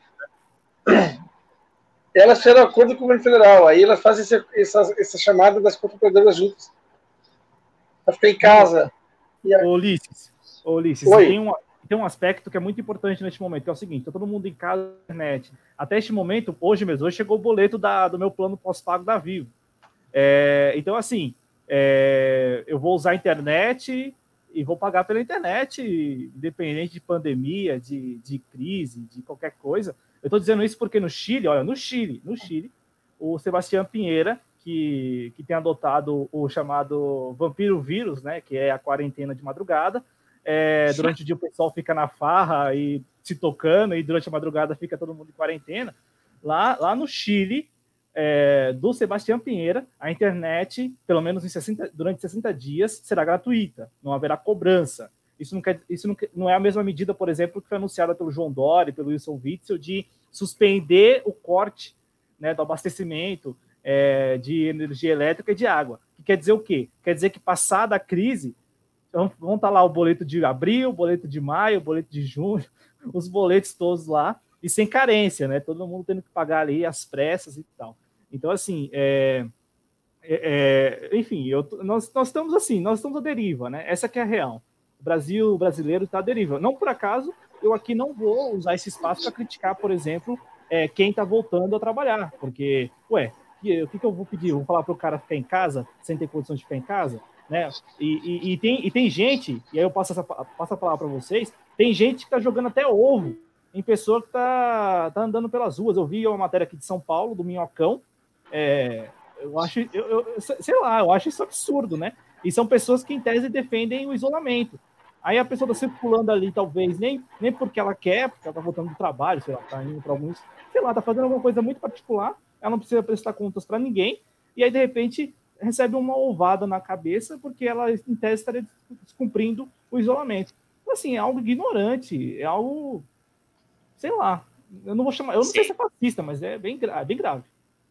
É, aí, Cláudio, eu compactuo em 88% com você. Eu fui xingado, eu relatei aqui que durante a semana eu trabalho na Liberdade ali, eu fui xingado do alto é, um morador do alto de um prédio ali na Avenida da Liberdade me xingou. Eu, eu penso da seguinte forma: eu acho que a gente tem que recriminar as carreatas, e eu acho que você concorda, as carreatas dos grandes empresários ali nas suas Hilux, nas suas ZX35, enfim, nas suas, é, nos seus Velosters, ali querendo obrigar os funcionários a voltar a trabalhar, é, e eles com a recomendação de não saírem dos carros. Eu retuitei no nosso arroba Jovens Cronistas lá no Twitter isso. E isso a gente tem que recriminar. Agora, eu concordo com você. O cara, o vendedor ambulante, o, cara que precisa da sua sobrevivência, autônomo, é, que não está sendo obrigado, como eu fui durante esta semana, vou iniciar sete dias de isolamento agora a partir de amanhã, né? Então, já estou em isolamento. É, o cara que foi obrigado, ou que será obrigado, no caso dos meus colegas, a voltar a trabalhar esta semana, esse sim, a gente lamenta por ele e, e pede, assim como pede em relação aos profissionais da enfermagem, que têm sido alvo de violência, não sejam violentos com eles. São pessoas que não têm escolha e, e os profissionais da saúde, ainda mais, que precisam estar é, nos atendendo sem eles. Uh, aí será o caos total. Agora, em relação àqueles é, médios, grandes e até pequenos empresários que querem obrigar o funcionário a voltar a trabalhar de qualquer maneira, mas que vão permanecer em quarentena, esses sim merecem todo o nosso recriminar, né? Não, perfeito. É, é, que eu, é que eu me refiro exatamente a quem eu, quem eu convivo praticamente, né? Então, assim, é, é mais ou menos isso, Pedro o que eu vi, por exemplo, do Minhocão, eu, eu, eu vejo isso como algo muito grave, porque é, uma vez eu, no, no Anitablian, recentemente, estávamos lá, eu e o Matuque, o Matuque está aqui no chat, né? É, no ar lá, e o Matuque falou assim: é preciso neste momento é, o estabelecimento de, de ações comunitárias. Então seria, seria eu, eu entendi dessa forma, o Matuque está até aí, ele pode me corrigir, inclusive, mas assim, eu entendi que seria algo como por exemplo, grupos em bairros ou ruas, né, que fariam esse. Não é, não é nem controle, essa orientação. E aí eu concordo, eu concordo que falta isso. Na China tem, na Venezuela tem. Né? Você tem essas, esses agrupamentos. O, no Brasil não tem isso. Então, por não ter, cabe a eu, o Pedro, sei lá, cabe ao Adriano fazer esse tipo de, de monitoramento independente, sem, um, sem regras claras, então, assim, um ataca ovo, o outro orienta, né? O outro chama, o outro fala assim, vai para casa. Então, assim, um fala assim, vai para casa, sai da rua, o outro já ataca ovo. Então, assim, essa, essa bagunça, ela não é nada é, positiva, pelo menos no meu ponto de vista. E, e assim. É porque o cara não sabe por que, que o outro tá na rua, né? Então, e, e assim, claro. cabe ao outro gritar: olha, eu tô aqui indo pro trabalho, olha, eu tô aqui, sei lá, andando de. Então, assim, me, me parece que essa desorganização, e passando a palavra pro Pedro, depois pro professor, essa desorganização que parte lá de Brasília, ela chega na ponta dessa forma. E, e o mais grave são pessoas que é, se julgam como, olha, eu sou o síndico da rua agora, viu? Aí vem o outro, eu sou o síndico do. E aí, enfim, fica essa zeladoria muito bagunçada, Pedro. E a gente tem visto é, cada cena, assim, grotesca. Essa do ovo me, me chocou quando eu, vi, quando eu li no UOL. Falei, não, não é possível. Tô tacando ovo, né? É, eu concordo completamente com vocês. Eu acredito que, é, até falando aqui, respondendo a Celia Alves Rosa, ninguém aqui defende que as pessoas têm que estar na rua, que é, defendendo que as pessoas vão para a rua, que ninguém está aqui apoiando o lunático do Bolsonaro, dizendo que a vida vai viver normal. Não, mas eu não posso condenar uma pessoa que tem que tirar o seu sustento, que não tem o apoio do governo, não tem uma, uma linha definida pelo governo de como vai a pessoa vai se sustentar ficando em casa, para evitar que o coronavírus se espalhe, eu não posso condenar ela a ficar em casa sem trabalhar. Tem gente que precisa da renda que ganha no dia para se sustentar pelo dia. Tem gente que não tem um salário fixo que vai poder ficar com ele, uh, que vai poder contar com ele pelo resto do mês, ficar em casa, e depende daquela renda que ele ganha naquele dia. E tem gente que o patrão decidiu não fechar as portas, seja por determinação do Bolsonaro, ou seja porque ele é mesquinho, ou seja porque ele precisa estar com as portas abertas para manter seu negócio. E também não existe uma, uma linha uh, de, de ação do governo eh, em relação a essas pequenas empresas que precisam, vão precisar de auxílio também para não fecharem, para não demitirem seus funcionários, porque a gente não pode simplesmente fechar esse negócio e dizer, ó, daqui a dois meses você reabre e aí se vira pela própria sorte para pagar as contas que estão em atraso. Eles também precisam de uma, um, uma linha de ação para se manterem, para manter as pessoas que estão empregadas por ele. E eu não posso condenar essas pessoas que não têm condições de parar de trabalhar sem o auxílio do governo, sem o governo estar tá ali uh, garantindo a sobrevivência deles, e condenar elas a, a, achar que elas estão ali culpadas pela disseminação do coronavírus, está atacando o ovo neles, está atacando as pessoas na rua, xingando as pessoas na rua, como o Adriano foi xingado. Não, essas pessoas precisam do trabalho, essas pessoas dependem do trabalho. E se a gente não tem um governo central, um governo que, esteja, que tome conta da situação, que determine que essas pessoas vão poder ficar em casa recebendo um, um auxílio, uma, renda mínima para poder é, ficar em casa sem ir trabalhar, como é que eu posso xingar essas pessoas? Como é que eu posso atacar essas pessoas se o governo que deveria tomar conta delas, se o governo que deveria tomar frente disso, não toma? A gente está aí chegando Exatamente. já na segunda semana de quarentena, na segunda semana da questão, e até agora não foi feito nada a âmbito federal. Foi aprovada agora a, na Câmara a renda mínima, mas ainda não tem. O governo ainda não decidiu como é que tudo isso vai ser feito. Nós vamos chegar na segunda semana, gente. Nós já chegamos, já chegamos a 100 óbitos no Brasil, pelo menos em dados oficiais, e até agora não há nenhuma linha de ação do governo em relação ao coronavírus. Nós temos um lunático na Previdência que ainda define isso como uma gripezinha. A gente tem é, é, é, o cara que fala que não vai que se pegar uma gripe não vai ter nada porque pelo passado esportivo dele. Quantos esportistas não, não pegaram coronavírus e relatam que é horrível, que se sentiram muito mal? Vai dizer que um cara que está em atividade esportiva é, é, é, mais fraco do que um cara que faz flexão de pescoço? Ah, é, de Deus, né? Como disse, para, agora relembrando aqui o, que o Laerte, numa tirinha dele, né? De correr de debate não te faz atleta. Exatamente. Exatamente. É, uh, uh, agora, esse lance é o seguinte, cara.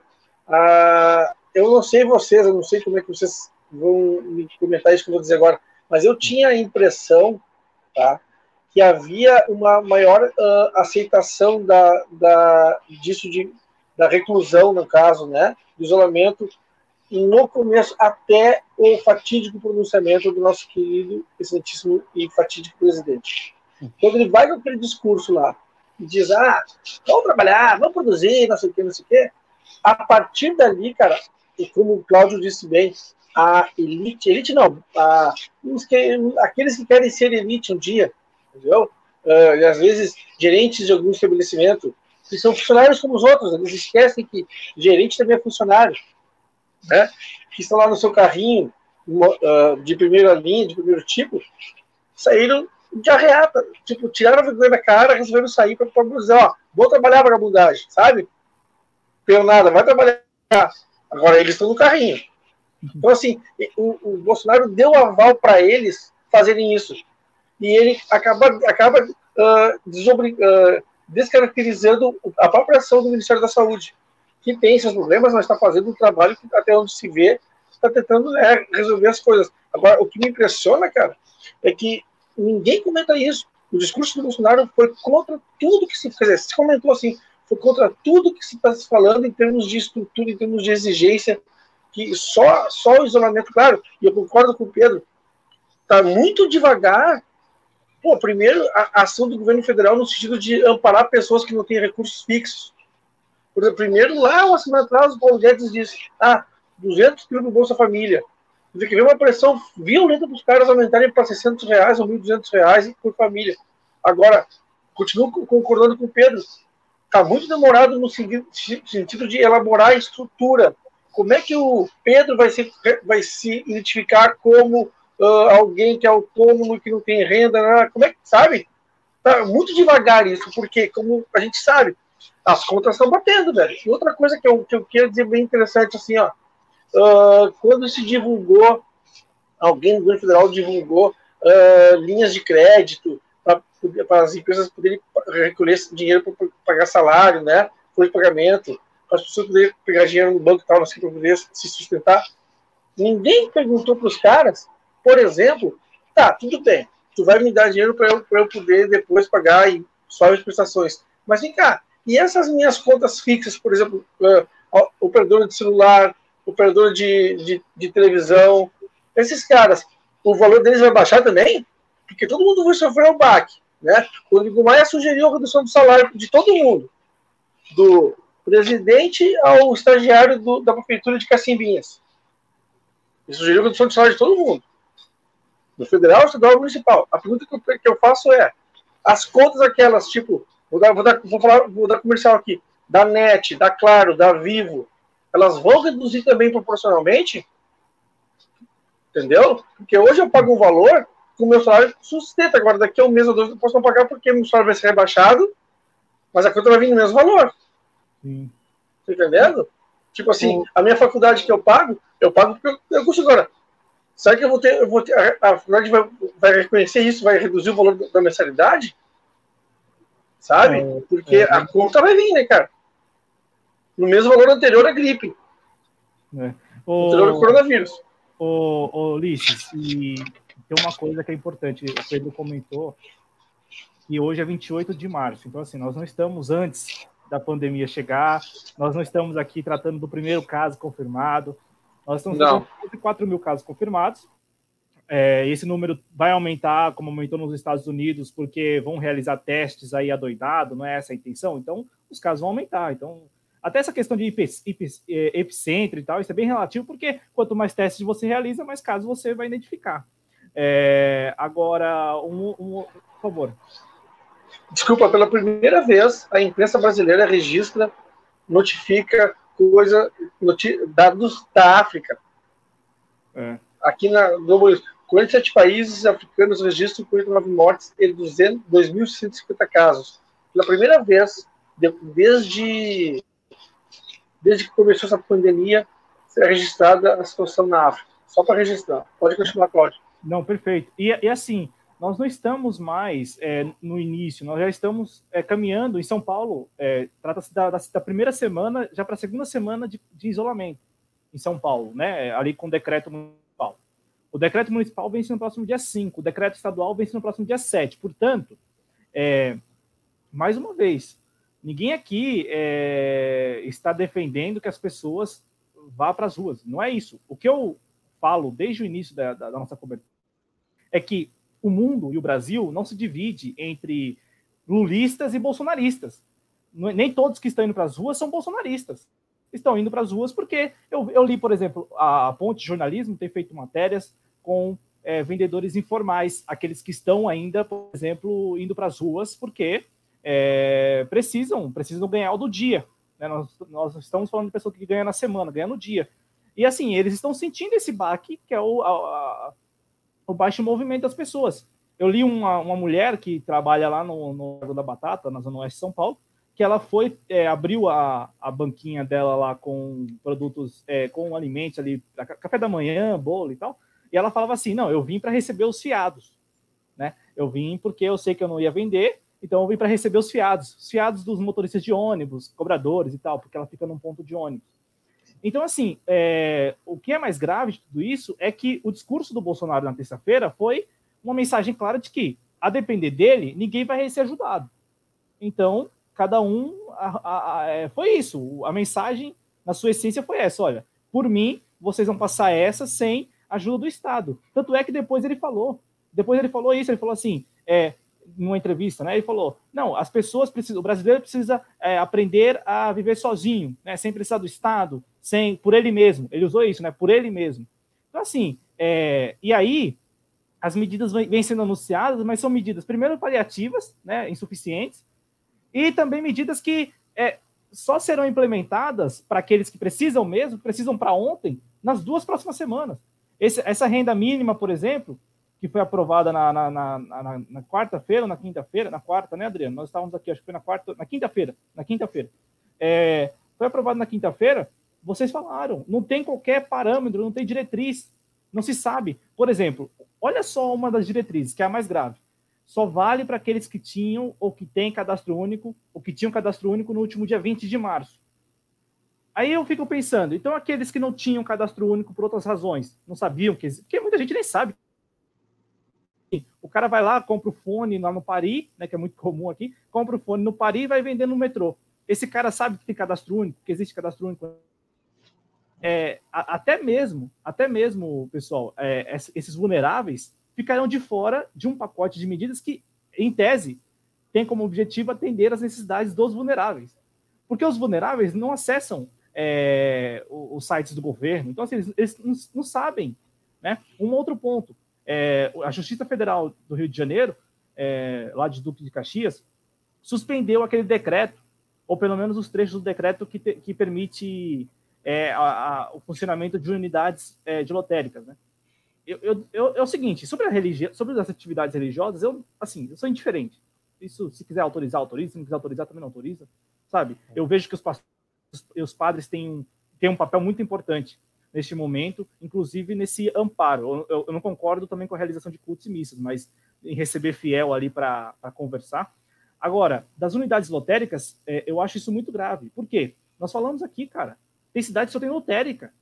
Então, assim, você vai fechar a lotérica, aí agora vai vir esses benefícios todos, todo mundo acha que o idoso, a idosa, qualquer um, né? Até o jovem que não, não entende muito, vai saber manusear um celular para transferir o valor, para saber quanto se, se pode sacar ou não. Então, assim, eu vi muita gente é, comemorando isso nas redes sociais, inclusive na minha bolha. Nossa, a Justiça do Rio de Janeiro, ainda bem que a Justiça do Rio enfrentou o Bolsonaro. Eu falei, peraí, né? Gente, a gente tem que ter um pouco mais de, de cuidado, um pouco mais de malícia, um pouco mais de, olha, tudo que vem de lá é ruim. Não, tem coisas lá que mexem muito a, a, a, curto prazo nas pessoas, na vida das pessoas. Das lotéricas, a gente comentou nesse sentido. Porque lotérica, mano, lotérica é muito importante. Aqui no distrito mesmo onde eu moro, é, na boa, é, é, só lotérica. E assim, o pessoal vive na lotérica, se deixar.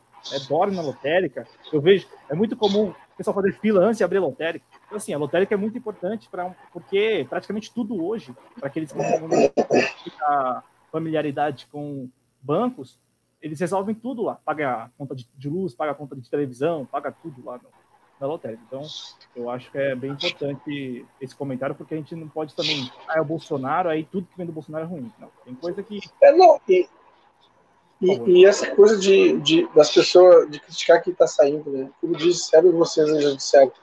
Cara, cada um sabe de si, entendeu? Cada um tem sua, sua condição, sua necessidade, suas, suas, uh, as suas necessidades, enfim. Tipo, se eu tô saindo e onde é que eu vou, meu, me pergunta, cara. Eu vou te dizer. Eu vou até ali, vou, sabe? Eu, né? Não, não vem me jogar ovo, até porque ovo tá caro, entendeu? Faz um omelete em casa, come um lanche em casa, não vem jogar ovo nos outros.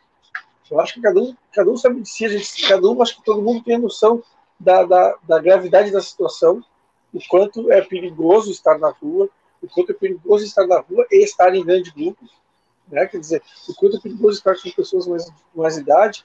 Então, assim, podendo fazer, podendo estar em casa, esteja em casa, sabe? Claro, como, como o Adriano, o Adriano ele está trabalhando, agora vai ficar uma semana em casa, né? Mas estava trabalhando até ontem a pouco. Agora, se é exigido dele, por exemplo, se, por exemplo, se eu sou frentista, se eu sou médico, se eu sou enfermeiro, se eu trabalho numa função que exige isso, mesmo no mercado, não, não, vai me jogar nada no, no, na parada do ônibus. Eu, eu preciso trabalhar. A minha função é uma função essencial, sabe? Agora, então, as pessoas, cada um, cada um sabe de si, cara. Sabe das suas necessidades, das suas, e, do que precisa, né, cara? Do que tem que fazer. É isso aí. É isso aí. É, vamos dar uma moralzinha aqui para o chat, a galera participando do programa. Muito obrigado a vocês aí participando conosco. É, só para. Eu sei que já passou, né? Mas eu gostei muito deste comentário do Zé Ninguém. Lá atrás, quando a gente estava falando de monitoramento, ele disse que se tem inteligência para monitorar a gente, né? O cidadão do bem, de bem é do outro lado lá. O cidadão do bem é, pela ferramenta de rastreamento, deveriam ser capazes de monitorar o crime organizado. Né? Cadê a ABIN? A ABIN só serve para monitorar esquerdista? Tem toda a razão o Zé Ninguém. É, vamos lá. É... Diga, Cláudio. É bem, é bem rápido. O general Heleno, que é o responsável pela ABIN, ele estranhamente, estranhamente, é, saiu da quarentena, foi para o Palácio do Planalto no dia do pronunciamento, teve acesso ao texto e depois voltou para casa. É, então, então, assim, o, o professor, a gente está falando aqui de pessoas que não têm muita familiaridade com redes sociais, com WhatsApp, sei lá, com tecnologia. Pode ser o caso do general Heleno, né? Ele foi para lá para ler o texto, ali impresso e tal, corrigir, fazer a revisão e voltou para casa, porque não conseguia talvez ler pelo WhatsApp, sei lá, pelo Telegram, enfim. Só um comentário, Adriano, antes de continuar. Uh, nós já somos monitorados pelo Google, tá? Que ninguém se iluda, tá? Pelo Google, Google já, pelo, Google já, pelo já, Google, né? é, o Zuckerberg tá aí, né, velho? A gente olha no não sapato achando... no... Vai lá. É, já sai lá na tua timeline. Não vai achando que tu, que tu não é monitorado. Todo mundo te monitora, só vai aumentar o nível de monitoramento. Vai ter mais umas pônei enchendo o saco só, mas isso já é. Né? Um abraço. É, Continua aí. Que a gente tem medo. Nem a oposição, porque ninguém aqui quer ser político, sei lá, quer, quer ser presidente da República. Mas a gente, nós estamos mantendo uma posição crítica. O nosso temor é esse, né? Ah, olha lá, tem um grupinho lá apesar da, da, baixa, da baixa audiência, mas tem um grupinho lá que aí começa né, a monitorar, por exemplo, o que nós trocamos nas redes sociais. E assim, mensagem que nós trocamos. E aí, isso serve como, como no filme, né, professor? Pega lá uma conversa sua que pode soar para a opinião pública, né? Para essa ideia de moralidade como algo é, um esquisito, né? É, depreciativo e ó, expõe isso ou te ameaça, ó, você para de falar de mim e eu não mostro isso. Por favor. Uh, não, e outra coisa, né? Pega aquele filme do Snowden, por exemplo, no momento ele mostra, ele tá falando com o técnico lá de informática lá, da NSA onde ele trabalha, e o cara diz, não, só um pouquinho, vamos ver do que, que ela tá falando da tua amiga, não sei o que. Ele vai numa palavra, ele diz assim que tem um. Meu nome tem liberdade assim, ah, eu, eu pesquiso o que eu quiser, cara, eu sei o que eu quiser, eu, eu investigo o que eu quiser não preciso de, autorização de ninguém. Eu tenho palavras-chave lá, ou eu vou atrás da pessoa mesmo. Quer dizer, isso no filme, ele denuncia no livro dele, quer dizer, isso já acontece, velho. A gente sabe que acontece. Só que agora, tipo, o governo resolveu tornar lei, aspas, né? Nessa lei aí. O Pedro ia falar alguma coisa? Não, não, só ia comentar que é, é complicado como a gente assistia filme antes com essas distopias e a gente acreditava que era algo que nunca poderia acontecer. Aí a gente olha para nossa realidade, a gente vê um filme desse e diz, porra, para acontecer é como ir ali e voltar. Sim. Oh, não, não tem dúvida, né? Não tem dúvida que a gente achava, como, dizia, como disse antes, que era ficção, cara. Era ficção, era distopia, era mundo distópico, era mundo, né? Não, agora, que como tem com a minha esposa. Isso aqui é muito do Walking Dead, cara. Todo mundo vai adoecer, só não sabe quando. o Adriano, a Never ela lembrou uma outra, uma outra implicação, né? Que é plantar as coisas, né? Quando, quando, por exemplo, eles usam esse mecanismo e começam a falar que, por exemplo, você trocou mensagem com não sei quem, falando tal é, coisa. Então, é, é, é, sério. O que nós estamos falando aqui não é para não é gerar pânico, não. É pra, porque é sério. E mais uma vez, ó, eu tô parecendo a Jovem Pan né, no momento antigamente quando eles falavam horário da, da horário, né? Agora 19 e 29 não tem documento nenhum. 19 e 29 no horário de Brasília. É, ô Adriano, não tem documento nenhum. Então, assim, o ministro anuncia, ninguém sabe se está valendo, se não está valendo. E aí, ninguém nem sabe as diretrizes. Ó, vai valer para essas pessoas, para esses lugares. Não. Enfim, é, é, é uma bagunça que não é uma bagunça por incapacidade. Tem um aspecto de incapacidade, mas é muito estratégico também, tem, muita, tem muito método nisso aí. Né? É quando você Eu vou... vai acabar saindo como foi aquela MP. Vai sair de meia-noite, no, na apagar das luzes, uh, para tentar passar despercebido.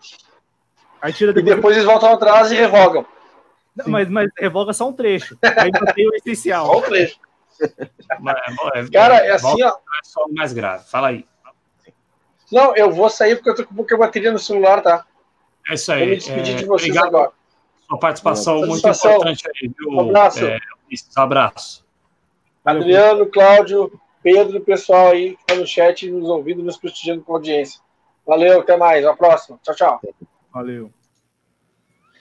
É isso aí, um abraço para o nosso Ulisses Santos, professor, o arroba prof, underline, colorado lá no Twitter, ele que sempre participa de forma muito inteligente aqui. Ô, Cláudio, vou continuar dando moral para o chat, mas rapidinho. A Sheila é, disse aqui que pode ser fracionado essa questão, eu acredito que é no Rio de Janeiro, né?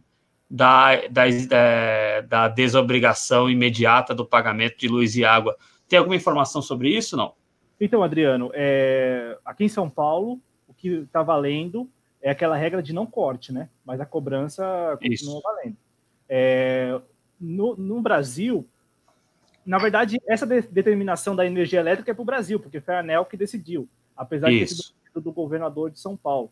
Então a ANEL decidiu para todo o país. Então, em todo o país está valendo a regra de que a cobrança continua valendo, mas é, não haverá o corte do fornecimento. Agora, no estado do Rio de Janeiro, eu não, não, não acompanhei de perto, então eu não posso aqui confirmar se a informação é essa, né? Eu também acompanho, eu imagino que se em São Paulo está valendo é, dessa forma, eu imagino que no Rio de Janeiro, pelo menos na parte de energia elétrica, também é, esteja valendo a mesma determinação, né? Sem ali a, o corte, no entanto, é, com a cobrança. E, e, em cenário nacional, tem um projeto de lei que garante água e luz por 60 dias. Só que, Pedro, mais uma vez, é um projeto de lei que garante o fornecimento e, não, e garante também que não haverá o corte, mas também garante o boleto. E o que nós estamos aqui, é, para deixar claro para as pessoas, ninguém aqui defende que as pessoas vá para as ruas, ninguém. O que nós estamos cobrando desde a semana passada é que o governo, seja ele o federal, o estadual, o municipal, ofereça as condições para as pessoas ficarem em casa.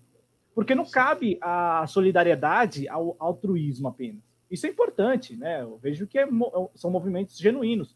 Agora, eu não, não, não, não vejo, Adriano, que cabe a nós, por exemplo, é, obrigar as pessoas a ficarem em casa sem que as pessoas tenham condições e sem que o Estado tenha também é, oferecido essas condições. Vamos nos cuidar, vamos mudar os hábitos e vamos, enfim, é, denunciar sempre. Aqui, vocês que estão nos acompanhando, sabem muito bem que desde a semana passada aqui tem uma coerência no trabalho. A coerência é cobrar o Estado. Em todo mundo o Estado está atuando, por que aqui não? Né? Ah, mas é Bolsonaro, não tem o que esperar dele. Bom, vamos cobrar ainda assim. Nossa parte a gente está fazendo, né, Pedro? Sim, Cláudio, é muito importante isso, porque ninguém aqui está defendendo que as pessoas vão para a rua, para os bares, para as praias. Eu mesmo que estou uma semana aqui, eu queria muito estar tá hoje saindo para tomar uma cerveja. A gente não está defendendo aqui em momento nenhum que as pessoas saiam por lazer, porque a gente sabe a gravidade da situação. A gente está falando aqui das pessoas que precisam trabalhar, que as pessoas que voltaram para as ruas que precisam trabalhar, que estão desamparadas pelo governo. Porque, como você bem disse antes, a fala do Bolsonaro ele diz claramente isso: o governo não vai lhe ajudar em nada. E talvez por isso muitas pessoas tenham voltado para as ruas tra trabalhar depois disso, porque eles ficaram claro que o governo não ia uh, dar ajuda nenhuma.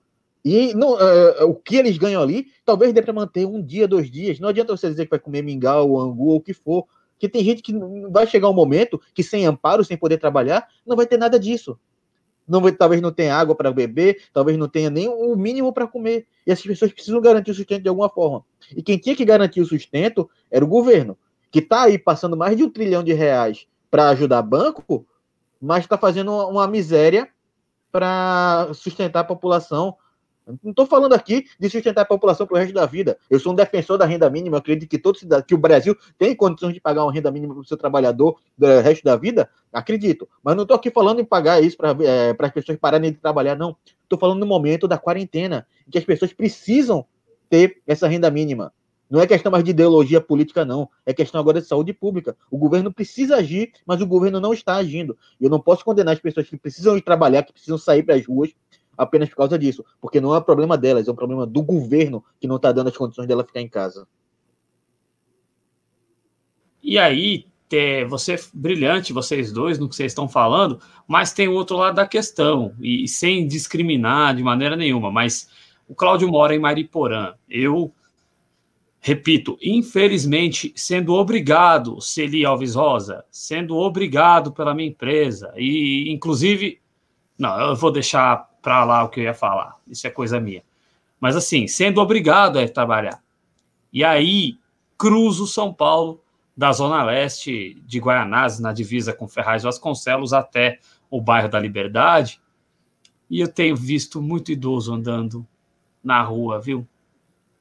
Andando na rua, indo ao supermercado. São sozinhos? Uh, uh, não sei, mas assim, indiscriminadamente, uns com máscara, que também não é para banalizar o uso da máscara, outros não, mas assim, muito idoso na rua. E, sabe, eu, eu sou, sou, contra atacar as pessoas, terminantemente contra, e fui, sendo que até fui alvo de ataque, sendo que estava indo trabalhar por obrigação. mas, sabe, uma falta de consciência tremenda.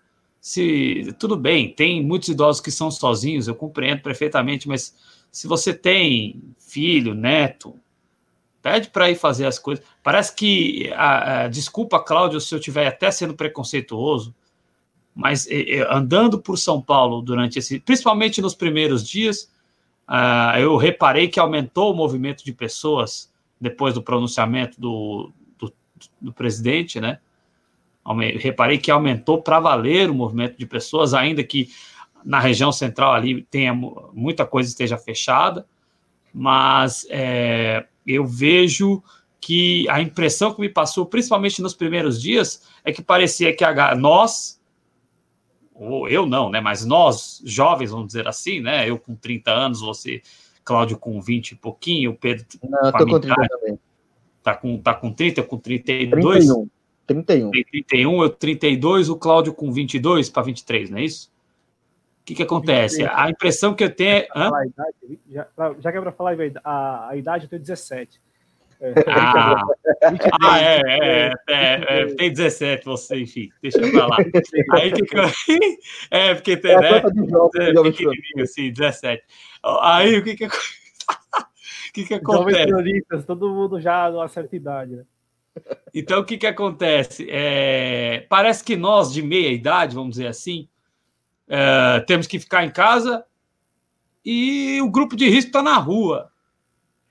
Desculpa falar isso aqui. Eu, tô, eu tava me segurando para não falar isso antes, porque até por termos 16 agora assistindo, não sei nem se vai adiantar alguma coisa, se vai chegar alguém refletir. Mas, gente, fiquem em casa e todos fiquem em casa que puderem, que não forem obrigados pelo seu empregador aí, ou que não forem é, vendedor ambulante. Cara, eu falei aqui durante a semana, Cláudio, os meus colegas vendedores ambulantes lá da CPTM, estava trabalhando lá até agosto por estar desempregado.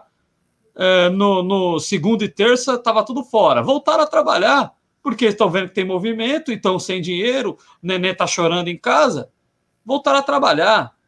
Então, assim, o que a Sheila coloca aqui, que tem muito idoso andando na rua, lá em Petrópolis, na maior cidade do Brasil, sem ser bairrista, mas na principal metrópole financeira do Brasil, São Paulo, muito idoso andando na rua. Eu fiquei assustado hoje assistindo de manhã o, o É de Casa e, e, vi, não sei se era o É de Casa ou se já era o jornal hoje, eu tô ando meio perdido.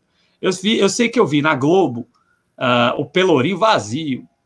É, eu fiquei meio assustado e feliz e assustado ao mesmo tempo, porque para a Bahia tá vazia, é porque o pessoal lá tá levando a sério. Mas em São Paulo, reparo em responsabilidade. É, é, aproveitando o comentário da Sheila, né? O Matuque faz uma denúncia aqui que os professores estão em férias. Isso não é férias, viu? O que eu estou, o que eu vou ter, o isolamento de uma semana, não é folga. Não é folga, tá? Ninguém aqui está de folga, ninguém aqui vai para o Parque de Ibirapuera namorar. Vamos legalmente, parar. Né? É, é ah. importante isso porque é legalmente, porque nós falamos aí algumas vezes sobre essa questão de férias, porque tem muita gente romantizando, né? É, é a quarentena. Então, assim, o que o Adriano está falando é verdade. Legalmente, o Adriano vai passar uma semana, que é uma semana que será descontada, digamos, de algum benefício. Do meu banco de horas. Banco de horas. Então, assim. Vou ficar com o banco de eu vou ficar com com legalmente sete né? dias de banco negativo de horas. Legalmente, né? Legalmente é importante isso porque o Adriano, como tantos outros trabalhadores, estão é, sendo obrigados a arcar com isso. E assim, não estou falando que o patrão tenha que arcar. É, mais uma vez, é, acho que é, certamente. As grandes corporações, acho que. Quer dizer, tem que ter. Para elas, elas vão receber compensação, Cláudio. Não, Elas então, vão assim, receber a compensação e não vão repassar para nós. Exato, exato, porque a empresa onde o Adriano trabalha muito provavelmente já está incluída é, nessa série de anúncios que foi, que, que foi, foi feita ao longo das duas últimas semanas. O que eu quero dizer, Adriano e espectadores, é que nem o patrão e nem o funcionário devem arcar com a crise, e em todo o mundo o Estado tem arcado com a crise. O que eu ia falar é que nessas duas últimas semanas, com toda certeza, foram as semanas que nós mais falamos de Estado. E assim, é, é importante isso porque nós não temos um conteúdo aqui ideológico. é um conteúdo jornalístico. Então, assim, quando houver necessidade de chamar o Estado, chamaremos o Estado. Quando não houver necessidade, nós vamos continuar defendendo os serviços públicos, mas aqui sem usar, exagerando. Eu falo isso porque eu, talvez o espectador esteja cansado de me ouvir falar Estado, Estado, Estado. Então, é, é porque a é necessidade é impõe. A necessidade impõe. Se é o que eu tenho batido na tecla insistentemente. Se o Estado não puder assistir o cidadão é, nem no momento de excepcionalidade como esse, aí a gente não tem mais Estado. Aí é anarquia, é o anarcocapitalismo, é o caos, é a guerra, como diria Cazuza, né?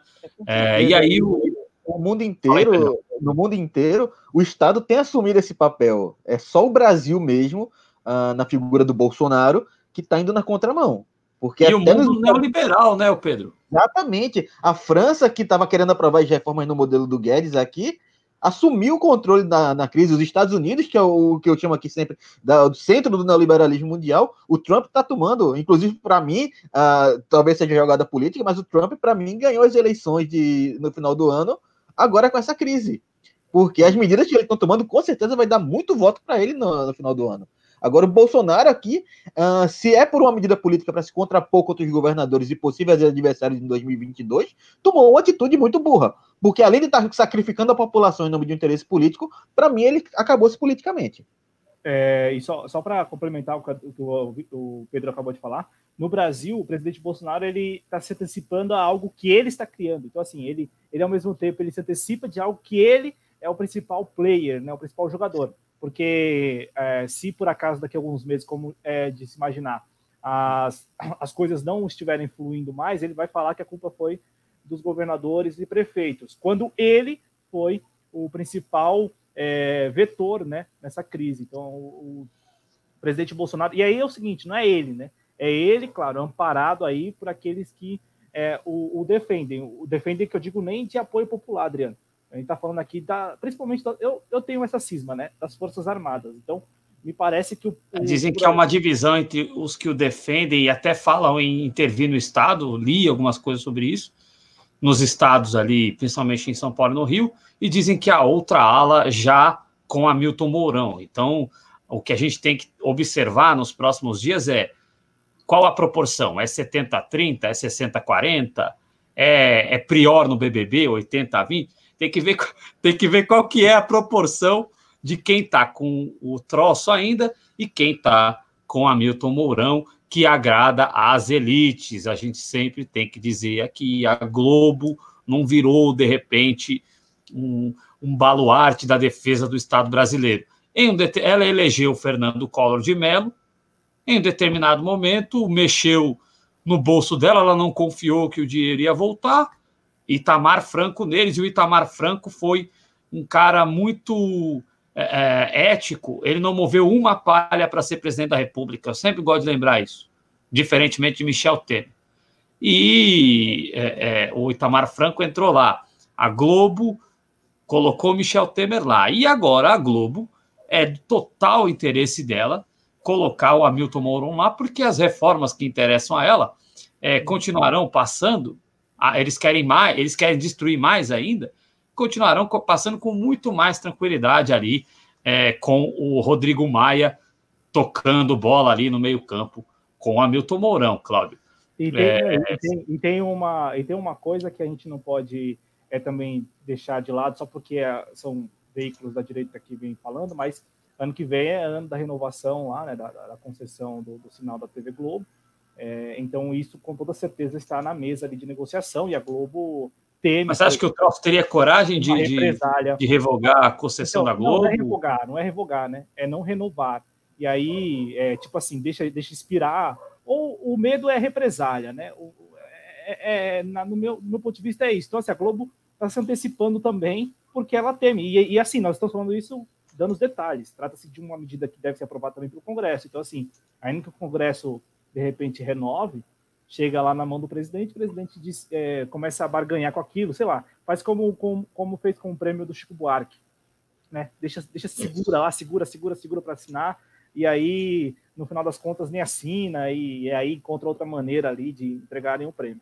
Então é mais ou menos isso que eu imagino que a Globo, neste momento, esteja fazendo, o cálculo dela também tenha esse aspecto, porque é, se, se não renovar, pelo menos na TV aberta, né? É, eu imagino que seja algo só para TV aberta, pelo menos na TV aberta ela vai perder o espaço que tem, que é, é um espaço muito é, eu acho que aparentemente consolidado. Não, não, não, não, eu estou falando isso, não, não quero dizer que vai acontecer, eu estou falando que está na mesa, né? Está na mesa, claro. eu, além das reformas, entendeu? Além das reformas também tem esse aspecto, porque com o, o Hamilton Mourão acho que seria mais fácil é, de se renovar, estaria mais garantido, né? Não precisaria negociar tanto, não precisaria negociar tanto. Certo, então fazer, refazendo a amarração toda de novo, o, o Matuque diz aqui que é, não tem férias nenhuma para os professores de São Paulo. O herói da esquerda, Dória, tomem cuidado. O, o Dória, e principalmente, eu quero aqui abraçar, não votaria nele jamais. Já é, é, votaria no passado, pedi para minha mãe, olha, vota no avô dele. Cheguei a pedir sim contra Paulo Maluf, cheguei a pedir para votar em Mário Covas e não não lamento, não não tenho não tenho nenhum problema com isso. Agora, é, o, a postura e a coragem do Bruno Covas, que está enfrentando o câncer diante disso, é admirável. Agora, não é por isso que o, Dó, e o Dória, aquela cena do Dória que não tem medo de Bolsonaro, foi uma cena patética. Então, não tomem o Dória por herói, não tomem o Alexandre Frota por herói, não tomem a Joyce Asselman por herói. Pô, gente, é, sabe, como uma heroína, né? Só se for, ah, enfim, é, só se for outra heroína. Então, gente, sabe, não é porque abandonou o outro, abandonaram por conveniência. O Bolsonaro está qual o Fernando Collor é, naquele momento. É, tem alguns militares com ele, tem os puxa-saco, tem ali os caras com ele, tem os robôs, que aliás o comportamento dos robôs anda muito estranho. Eles, eles entram, e dizem frases desconexas em discordância é, em relação ao que a gente está apostando. Muito escroto que estão fazendo. Mas assim, o Dória não virou herói de ninguém, vamos crescer. É, bom, deixa eu ver se eu repercuto mais alguma coisa aqui, Cláudio. Por favor. É, vamos ver quem mais que chegou aqui que a gente não citou. É, dificuldade de pagar aluguel, Sheila, é verdade. É, vamos ver quem mais aqui pode ter chegado aqui. Vamos lá. A galera conversa bastante aí no chat. Muito obrigado pela participação de vocês, viu? É... Sheila do Couto Mendonça, eu acho legal a gente, não sei se a gente está na reta final, mas eu acho legal esse comentário dela. Com o Moro seria melhor. Não é que seria melhor. O Mourão. O o, o, o com, ah, perdão, com o Mourão. É que é tanto M, é. Então é com o Mourão seria, me, seria melhor. Com Mourão seria menos incômodo. Eu já tenho falado em vários programas aqui. A figura do Bolsonaro causa asco. Então, as coisas que ele diz, os comportamentos que ele tem. Vocês acham, por exemplo, que o Hamilton Mourão ia dizer, ah, morre os velhos? Não ia. Apesar que ele já falou muita besteira na vida dele também. Mas, assim, a figura do Mourão gera menos asco. Com isso, o Mourão ia conseguir continuar é, promovendo todos os ataques dessa agenda, que não é uma agenda nem deles, é uma agenda de interesses que estão acima deles, né, Cláudio e Pedro? Eu, eu passo a palavra para o Pedro, porque o Pedro escreveu um artigo lá em jcronis.com tratando desse assunto. Exato.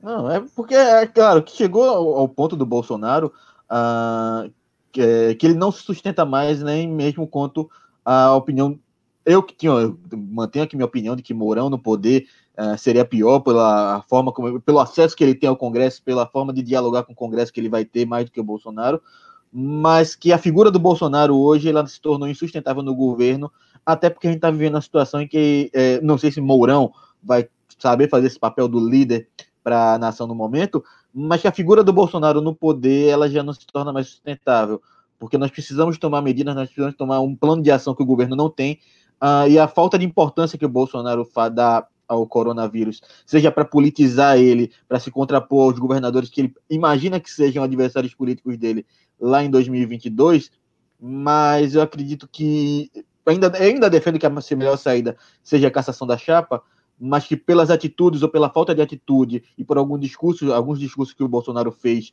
uh, ao longo do, da, da Covid-19, ele não é, é insustentável a presença dele no governo, até pela saúde dos brasileiros, nesse momento.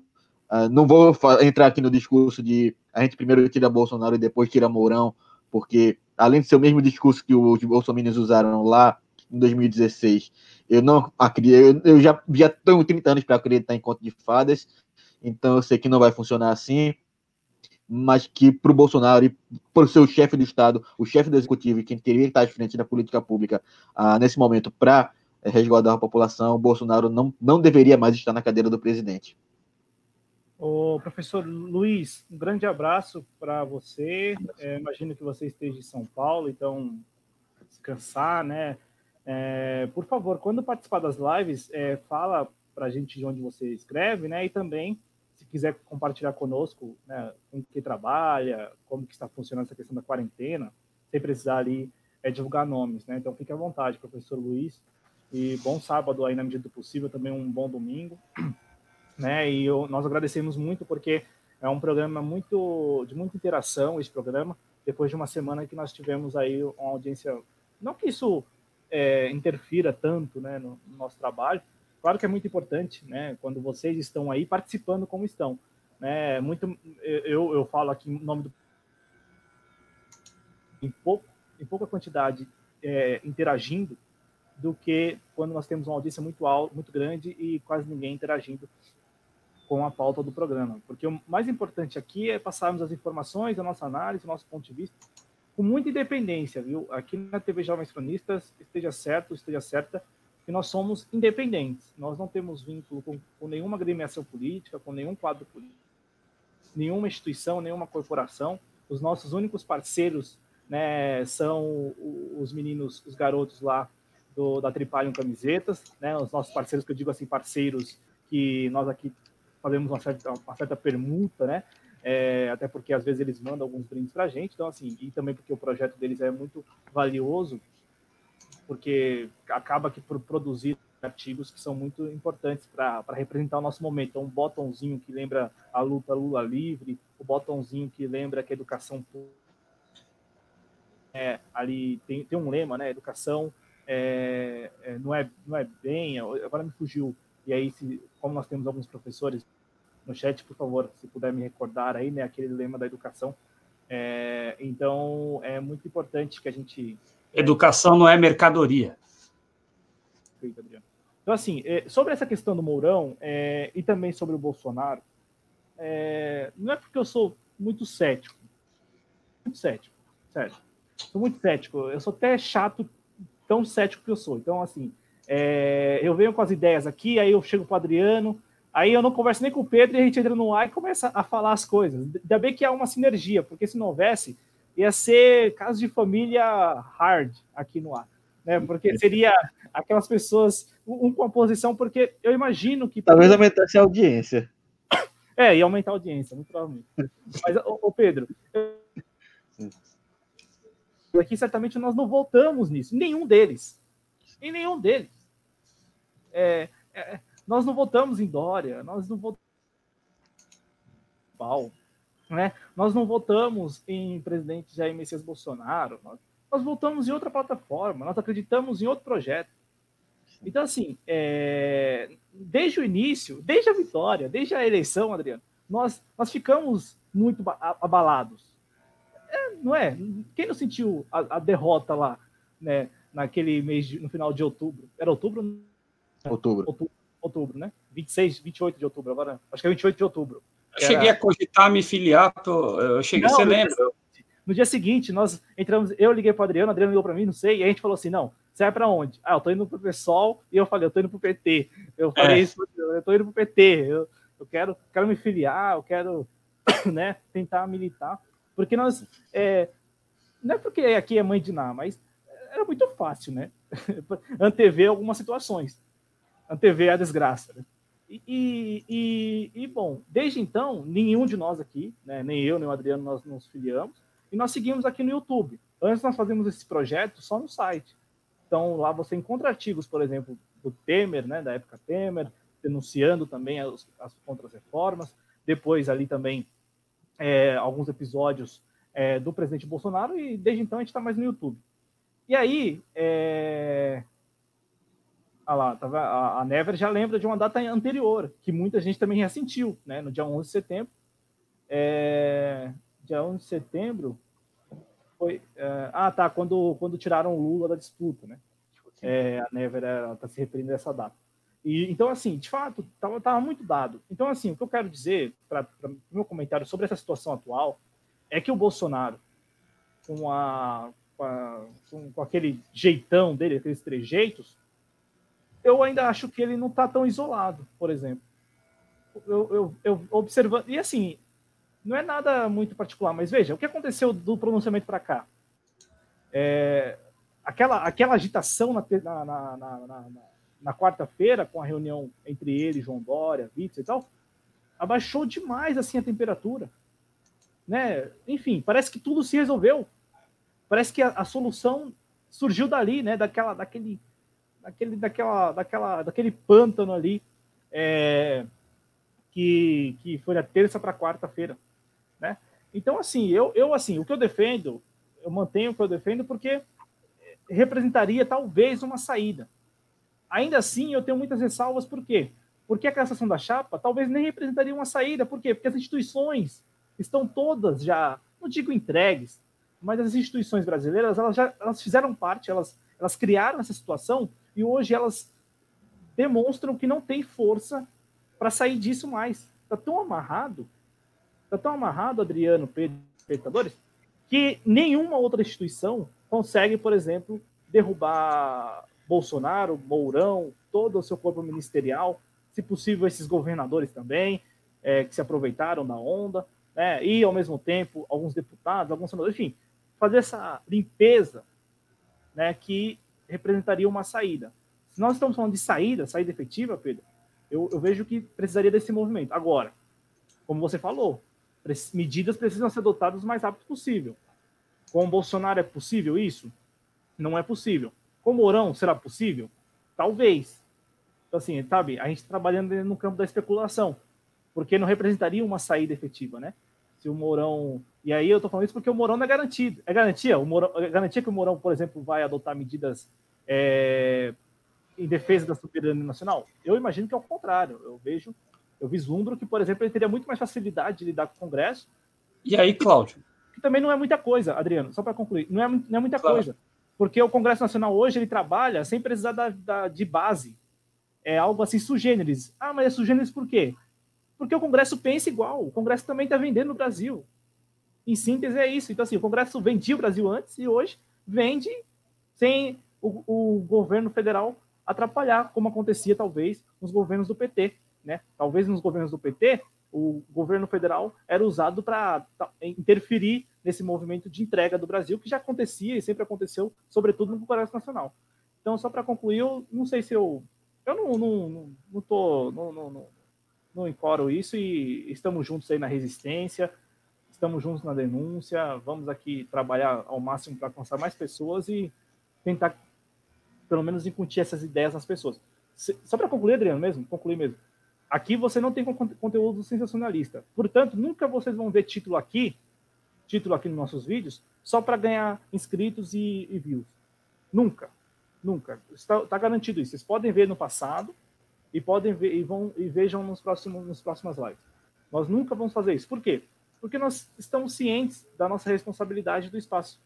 Né? Então não, não, cabe a nós aqui trabalhar com algoritmos só para ganhar views e, e likes e inscritos e tal, mentindo para vocês que é isso que acontece quando nós tratamos os assuntos com sensacionalismo né, e sem um mínimo de ceticismo. É, o Pedro, concordo plenamente, Cláudia, essa é a nossa política aqui. O Pedro, a gente está na reta final, mas você falou do seu texto, eu peço que acessem, né, jconexas.com, tem o texto do Pedro, tem os dois Pedro, o dois Pedro, os dois textos do Ulisses Santos, perdão, uh, tem sempre conteúdos legais lá. E, Pedro, ainda em cima do seu texto, eu li o Sakamoto, o Sakamoto, cuidado com as máscaras. Mas eu li o Sakamoto aí é, repercutindo a opinião do Marcelo Freixo de que nós não teríamos tempo para é, passar é, de seis a oito meses ou mais para tirar o Bolsonaro do poder e colocar o Hamilton Mourão uh, e o Brasil parado enquanto isso. A gente sabe o quão traumático é um processo de impeachment. Como que você vê essa opinião do Marcelo Freixo indo contra o próprio PSOL, partido dele, Fernanda Melchiona, né, que protocolaram lá o pedido de impeachment com a assinatura de vários artistas, e aí, evidentemente, jovens cronistas não foi convidado a assinar este pedido, Pedro. É, infelizmente, eu gostaria muito de ter dado minha assinatura, Também. apesar de não acreditar que o impeachment seja a melhor saída. Mas em, em, certa parte eu concordo com o Freixo, Adriano, porque é um processo longo, é um processo demorado. A gente sabe que é um processo mais político do que judiciário, então não haveria a interesse de celeridade ali, porque quanto mais eles pudessem aparecer e protelar esse processo para fazer uso político dele no futuro, uh, eles, a gente sabe que eles fariam. Então seria muito tempo uh, do esperando esse processo de impeachment, que ainda teria que ser aprovado na Câmara, já ter a, a aprovação pelos deputados na Câmara, que passaria ainda para o Senado, para passar por comissão e Senado, para da comissão do Senado o relator uh, votar, votar o a, a relatório do relator, uh, para depois passar para o julgamento em Senado Federal é muito tempo. O melhor seria se ele fosse tivesse um, uh, um pouco de humanidade e renunciasse ao cargo é, de forma imediata, coisa que a gente sabe que não vai acontecer. Ou, claro, sempre tem a, a, a, opção de uma insurgência popular, retirar ele do poder, mas é sonho meu, é, é, devaneio meu, utopia minha, sei que não vai acontecer nem tão cedo. Agora, ainda mais em época de isolamento social, seria até irresponsável insuflar uma resolução, revolução popular no momento desse, mas que a gente gostaria que acontecesse, tirasse Bolsonaro de lá, de, jogasse de preferência numa cadeia, porque uh, tanto os pronunciamentos dele quanto as atitudes dele são criminosas e merecem a punição correta. Uh, não é só tirar do Planalto e deixar ele continuar vivendo a vida dele como ele sempre viveu, é, e colocar ele na cadeia porque ele é criminoso, o que ele fez é criminoso, é um genocida, claro, ficou mais claro ainda que ele é um genocida, mas eu, eu concordo em parte com o Freixo, é um processo muito demorado, um processo muito custoso para agora que a gente precisa de medidas urgentes para seguir com a nação. É isso aí.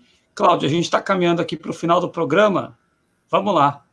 O Adriano, a Never, né, pedindo para jogar o artigo do Pedro lá no Telegram, já jogamos, o link do nosso canal no Telegram está no chat também. E eu concordo com ela quando ela fala de revolução de consciência. Sim. Eu concordo com o Pedro. Eu também gostaria muito de observar no Brasil a revolução. Né? A revolução é, ali com princípios é, de soberania nacional sendo resguardados. Mas neste momento o que nós precisamos é calma, né? De calma para definir estratégias que sejam efetivas. Sim. Veja, nós passamos duas horas neste programa. Estamos ao vivo aqui. Durante o programa, nós cobramos ao vivo uma deputada federal sobre esse protocolo do ministro Marcos Pontes com as operadoras, qual é o posicionamento e tal. Então, assim, é... e ela não respondeu, e aí, né, cada um, cada um, se ela puder responder depois, fica à vontade. O que nós estamos falando aqui é de um assunto muito sério. Os temas que nós tratamos aqui, vocês sabem muito bem. Eu, por isso que nós ganhamos, acho que, um dislike aí. Não é sendo snob, Sim. não é sendo arrogante, não. Se quiser dar mais dislike, dê dislike também. Quer dar dislike, dê agora.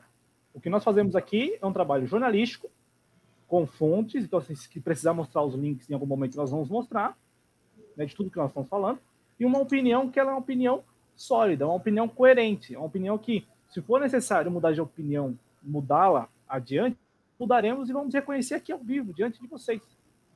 Entendeu? Então, assim, não é nem, não é nem recado para ninguém, nem nada, é só porque essa é a nossa linha é, editorial e nós vamos sempre defendê-la. Tá legal? Isso não nos impede, por exemplo, de trabalhar com outros companheiros também, não. E, não, e também não nos impede de escutar outros companheiros. Ao contrário, esse espaço aqui é um espaço é, muito importante para isso, para servir de tribuna. Não por acaso aqui nós estamos é, sendo sempre muito transparentes com vocês. É muito sincero isso. É, é, é o mini editorial todo, todo o vídeo agora, porque a gente precisa reforçar essa nossa, essa nossa ligação, esse nosso vínculo com vocês. A nossa preocupação aqui é com vocês, mas não com o que vocês vão achar do que nós vamos falar. Ao contrário. Quantas, vezes nós entramos aqui hoje mesmo? Nós contrariamos muita gente aqui. E não é legal isso. É, é eu vejo que isso é necessário. Necessário pra, para o bom debate. Né? Então, Adriano, é somente essa mensagem que eu deixo. E sobre as máscaras, é, você tem razão quando lembra e alerta sempre das, da, da, validade, do prazo de validade. Isso é muito, muito importante. No entanto, nas próximas semanas, não se surpreendam caso a orientação seja para que todos usem máscaras. Por quê? No, na Venezuela, desde o início, a Venezuela tá, é um exemplo, olha só. Aí o pessoal dá dislike. Né? A Venezuela é um exemplo para o Brasil, pelo, pelo menos nesse enfrentamento é, da Covid-19. Claro que a Venezuela tem por trás ali, né, uma tentativa muito clara e, e genuína e justificada de é, pedir o desbloqueio econômico, né, os embargos e tal. Agora, não podemos aqui também menosprezar como a Venezuela está lidando com a Covid-19. E aí, nesse ponto, é, na, a Venezuela usa máscara, impôs o uso da máscara desde o início, para todo mundo. Todo mundo. É que se tivesse máscara para. São. Quantos milhões. Você tem os números de quantos milhões de brasileiros adultos existem, Paulo? Não, eu não tenho. Eu não tenho esse número. Eu sei que. Eu, não, eu quero... não tem máscara para todo mundo para duas horas. Esse é o ponto, né? Então, mas é, na Venezuela eles encontraram uma maneira, como em outros países também, de máscaras que podem passar ali por limpeza, podem ser lavadas, né? Que é mais ou menos algumas que serão aí também distribuídas aqui no Brasil. reutilizáveis. E lá estão sendo costuradas pelos próprios comitês e tal, que é aquela ideia que o Matuque nos passou lá no ano Tablian e ele compartilhou aqui no início do vídeo lá de, de atividades solidárias, né, comunitárias. Então, assim, eu quero falar isso da, da máscara aqui no Brasil, Pedro e Adriano, porque é, o CDC, que é o departamento, é, como se fosse a Anvisa lá dos Estados Unidos, é, determinou, determinou é, que os, pelo menos os estadunidenses de Nova York, todos eles, todos, sem exceção, usem máscaras. Então, assim, muito provavelmente a orientação no Brasil também vai, vai, vai, ser, vai, sofrer essa mutação aí, porque, claro, tomara. Então, assim, tomara a... e tomara que todo mundo tenha condições de ter sua máscara. Se tá, Não, e, o, mais importante, o mais importante é isso. E subsidiada pelo Estado. O Estado Não, é dar a máscara. E aí é daquela, da forma que o Estado puder, no sentido de, olha, vamos costurar máscaras e vamos criar máscaras, vamos distribuir máscaras reutilizáveis. Que o cara lava lá, né, passa, sei lá, álcool em gel. Não, aquelas máscaras. É, tem a, aquela galera andando com aquelas máscaras azuis hospitalares. Aquela máscara é uma máscara reutilizável. Se todo mundo tiver agora aquelas mascarazinhas 3 por 10, gente, aquilo ali e nada é a mesma coisa. Se você passar o dia inteiro com aquilo ali, você, se não pegar o, o vírus, o coronavírus ou influenza, você pega uma outra bactéria, porque aquilo ali acumula bactéria, né? Mas eu não estou desdenhando da. É que a maneira com que eu falo, parece que eu estou desdenhando. Não estou desdenhando da máscara, estou dizendo que no status atual uh, não tem máscara para todo mundo. Agora, se o Estado brasileiro puder prover máscara para todo mundo, ótimo. Entro no ar com a minha. É, é brega para cacete, não entro no ar com a minha, não. Mas quando voltar da, do, do, da minha quarentena, é, é, da minha quarentena, do meu isolamento aqui de sete dias, eu volto para a rua com máscara, se o Estado brasileiro me fornecer uma. É, bom, é, obrigado pelo carinho do Fernando Gregório da Silva. A ideia da Never é ótima, viu? A ideia da Never é ótima, Cláudio. É, não sei. Se podemos aí adaptar essa ideia, é muito boa, gostei mesmo. Obrigado, Never. Aliás, o público do Rio de Janeiro sempre dando muito carinho para a gente. Obrigado mesmo ao pessoal do Rio. Vamos ver se a gente consegue ter alguém do Rio de Janeiro aqui, né? Seria muito importante é, ter um membro fixo lá do estado do Rio de Janeiro. É... E o Fernando Gregório da Silva diz que precisamos restringir ao máximo a movimentação de pessoas, porque a coisa vai ficar complicada. Concordo com o Fernando Gregório da Silva. E olha, ter, ficarei sete dias em isolamento. Quando eu voltar do isolamento, a coisa vai estar tá feia. Vamos ver, enfim. Mas, né? Coragem, vamos tentar sobreviver. Pedro, suas considerações finais aí no programa. Muito obrigado, amigo.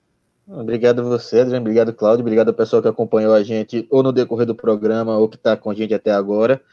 É só para a gente ter cuidado, a gente poder se cuidar, cuidar de quem está perto da gente, cobrar do governo, que é sempre importante, porque quem devia tomar as atitudes para é, lidar com, essa, com o coronavírus era o governo e não a gente. Claro que a gente tem que fazer a nossa parte, não estou eximindo aqui a população de ter que fazer a sua parte, mas o governo tinha que dar os subsídios necessários para a população se manter em casa, para a população poder ficar em casa sem é, o risco de ter que escolher morrer de coronavírus ou morrer de fome. Uh, a gente tem que estar nessa cobrança sempre. E é isso aí, que todo mundo se cuide, todo mundo fique em paz e todo mundo consiga passar por essa. O, eu quero, quero terminar o programa com uma nota muito importante da Venezuela também. Na semana nós repercutimos aqui né, a, o valor da cabeça do Nicolás Maduro, de algumas figuras políticas próximas dele. Os Estados Unidos ainda não entraram em contato, não entraram em contato com a gente. Nós aqui mostramos ao vivo onde estava Nicolás Maduro, Deusdado de Cabeça. Queremos a recompensa. Vladimir Padrão enfim, a gente, a gente mostrou todos eles, né? É, mas, assim, sem brincadeira, é, você, nós mostramos, nós falamos aqui bastante sobre esse assunto, vale muito a pena, se você não assistiu, assistir, pelo menos a parte final do programa passado. É, nós falamos do, do Cleaver Alcalar, né? Que, é, que era lá um dos procurados também. Bom, esse procurado, ele não, tava, não era tão, não estava tão escondido assim, Adriano. Ele estava lá na Colômbia, em Barranquilha, ele comprou armas que foram apreendidas na semana passada, armas que seriam enviadas para a turma do, do Juan Guaidó na Venezuela. As armas foram apreendidas na Colômbia, tá legal? Então, assim, não tem nem essa de falar que ah, é a polícia do Maduro, não. Foi a polícia do Ivan Duque que apreendeu as armas lá na Colômbia ainda. Muita arma, né? E o Cleaver, ele foi o responsável por comprar as armas em nome do Juan Guaidó. Bom, a informação é que o Cleaver, como era de se esperar, né, ele é, segundo o governo de Nicolás Maduro, um falso positivo. Ele consta da lista lá, né, de procurados, mas os Estados Unidos sabiam muito bem onde ele estava, assim como o governo colombiano também. E hoje ele foi para os Estados Unidos, ele se entregou para as autoridades ali da Colômbia e seguiu para os Estados Unidos, né? Então, muito provavelmente vamos aí aguardar, mas a expectativa, Diana, é que nas próximas semanas é, tem aquelas repercussões, né? É, Ex-militar das forças de Maduro denuncia esquema de narcoterrorismo, é, narcotráfico e aquela história toda que. Se sabemos. vendeu. É, ele já tinha se vendido muito antes, ele se vendeu em 2013 ainda, quando não é reconheceu o Nicolás Maduro como presidente. Ele, ele era major do, do exército é, bolivariano e ele decidiu que o Maduro não era o líder dele, não seria o comandante-chefe, ele reconhecia o Chaves, né? E aí ele decidiu se bandear para o outro lado. E desde então ele meio que está foragido, foragido, mas com todo mundo sabendo onde é o paradeiro. É o, é o paradoxo da Venezuela, né? E para terminar mesmo, todo mundo sabe, todo mundo sabe, inclusive os Estados Unidos, oficialmente a ONU, que a cocaína que é, que é comercializada lá nos Estados Unidos parte da Colômbia e passa às vezes pela Bolívia e por outros países. A ONU reconhece isso. E o DEA, lá no Departamento de narcóticos dos Estados Unidos também reconhece. Né? A Venezuela não está nesse esquema aí, nunca esteve. Né? A Venezuela não planta coca, não planta é, folha de coca, não também ali é, faz o manuseio, a manipulação da, da, da coca, né, para virar cocaína, e também não faz nem parte da logística. A logística toda, todo mundo sabe no mundo todo que parte da Colômbia, passa por alguns países aqui, faz alguma ponte e tal, para chegar lá nos Estados Unidos. Então, para deixar bem amarradinho, Adriano, porque ah, e o Nicolás Maduro é um narcoterrorista. É um... Ah, ah, ah, Aliás, os Estados Unidos é pró na arte de acusar os outros de invenções de sua cabeça, das coisas, né? Não à toa nós tivemos aqui Operação Lava Jato no Brasil. Você quer falar mais algo, Pedro? Não. Essa é a minha participação. Ô, ah. Adriano, você tinha falado é. naquele dia. É. Você tinha falado naquele Fala dia aí, sobre... Olha aqui, olha isso aqui, rapidinho, para terminar mesmo. Ó. O, Del, o Deltan Dallagnol não inventou nada, gente. Ó, aqui, ó. Bota aí, Adriano, se você puder colocar. Vou aí, colocar. Ó, Departamento de Justiça, Departamento de Justiça na semana anunciando aí a, o PowerPoint do, dos caras lá, ó. É igualzinho, a diferença é que não é eletrônico, entendeu? É uma folha cartolina com as fotos impressas e tal. Enfim. É igualzinho, zoado. né? É zoado, né, mano? Até isso. Esses caras são, não cansam de ser patéticos, Cláudio. É uma coisa muito engraçado, é cômico e trágica, né? Cômico e trágico ao mesmo tempo. É, é, obrigado pelo carinho de coração, viu, Never? Obrigado mesmo de coração. É, um abraço aqui para o Bonde do Chapo, aparecendo aqui no programa. Isso, nós, nós falamos do Maduro no meio de semana e falamos agora também um pequenino, um pequenino bloco no final do programa com o Cláudio Porto, que sempre traz brilhantemente isso. E quero abraçar o Jonas Carreira. O Jonas Carreira participou do Clube da Esquerda aqui conosco no dia que eu peguei uns 40 mililitros de chuva e não pude participar. É, mas foi um programa muito legal que eu acompanhei. Jonas Carreira, acompanhe o Clube da Esquerda com o Jonas Carreira aqui. Abraço forte para você, amigo. Espero que volte em breve a fazer parte aqui do nosso clube. É, e é isso, galera. Muito obrigado aí a você que acompanhou a gente. Compartilhe, deixe seu like, deixe seu comentário uh, e chame os amigos para se inscrever no nosso canal. Muito obrigado e até a próxima.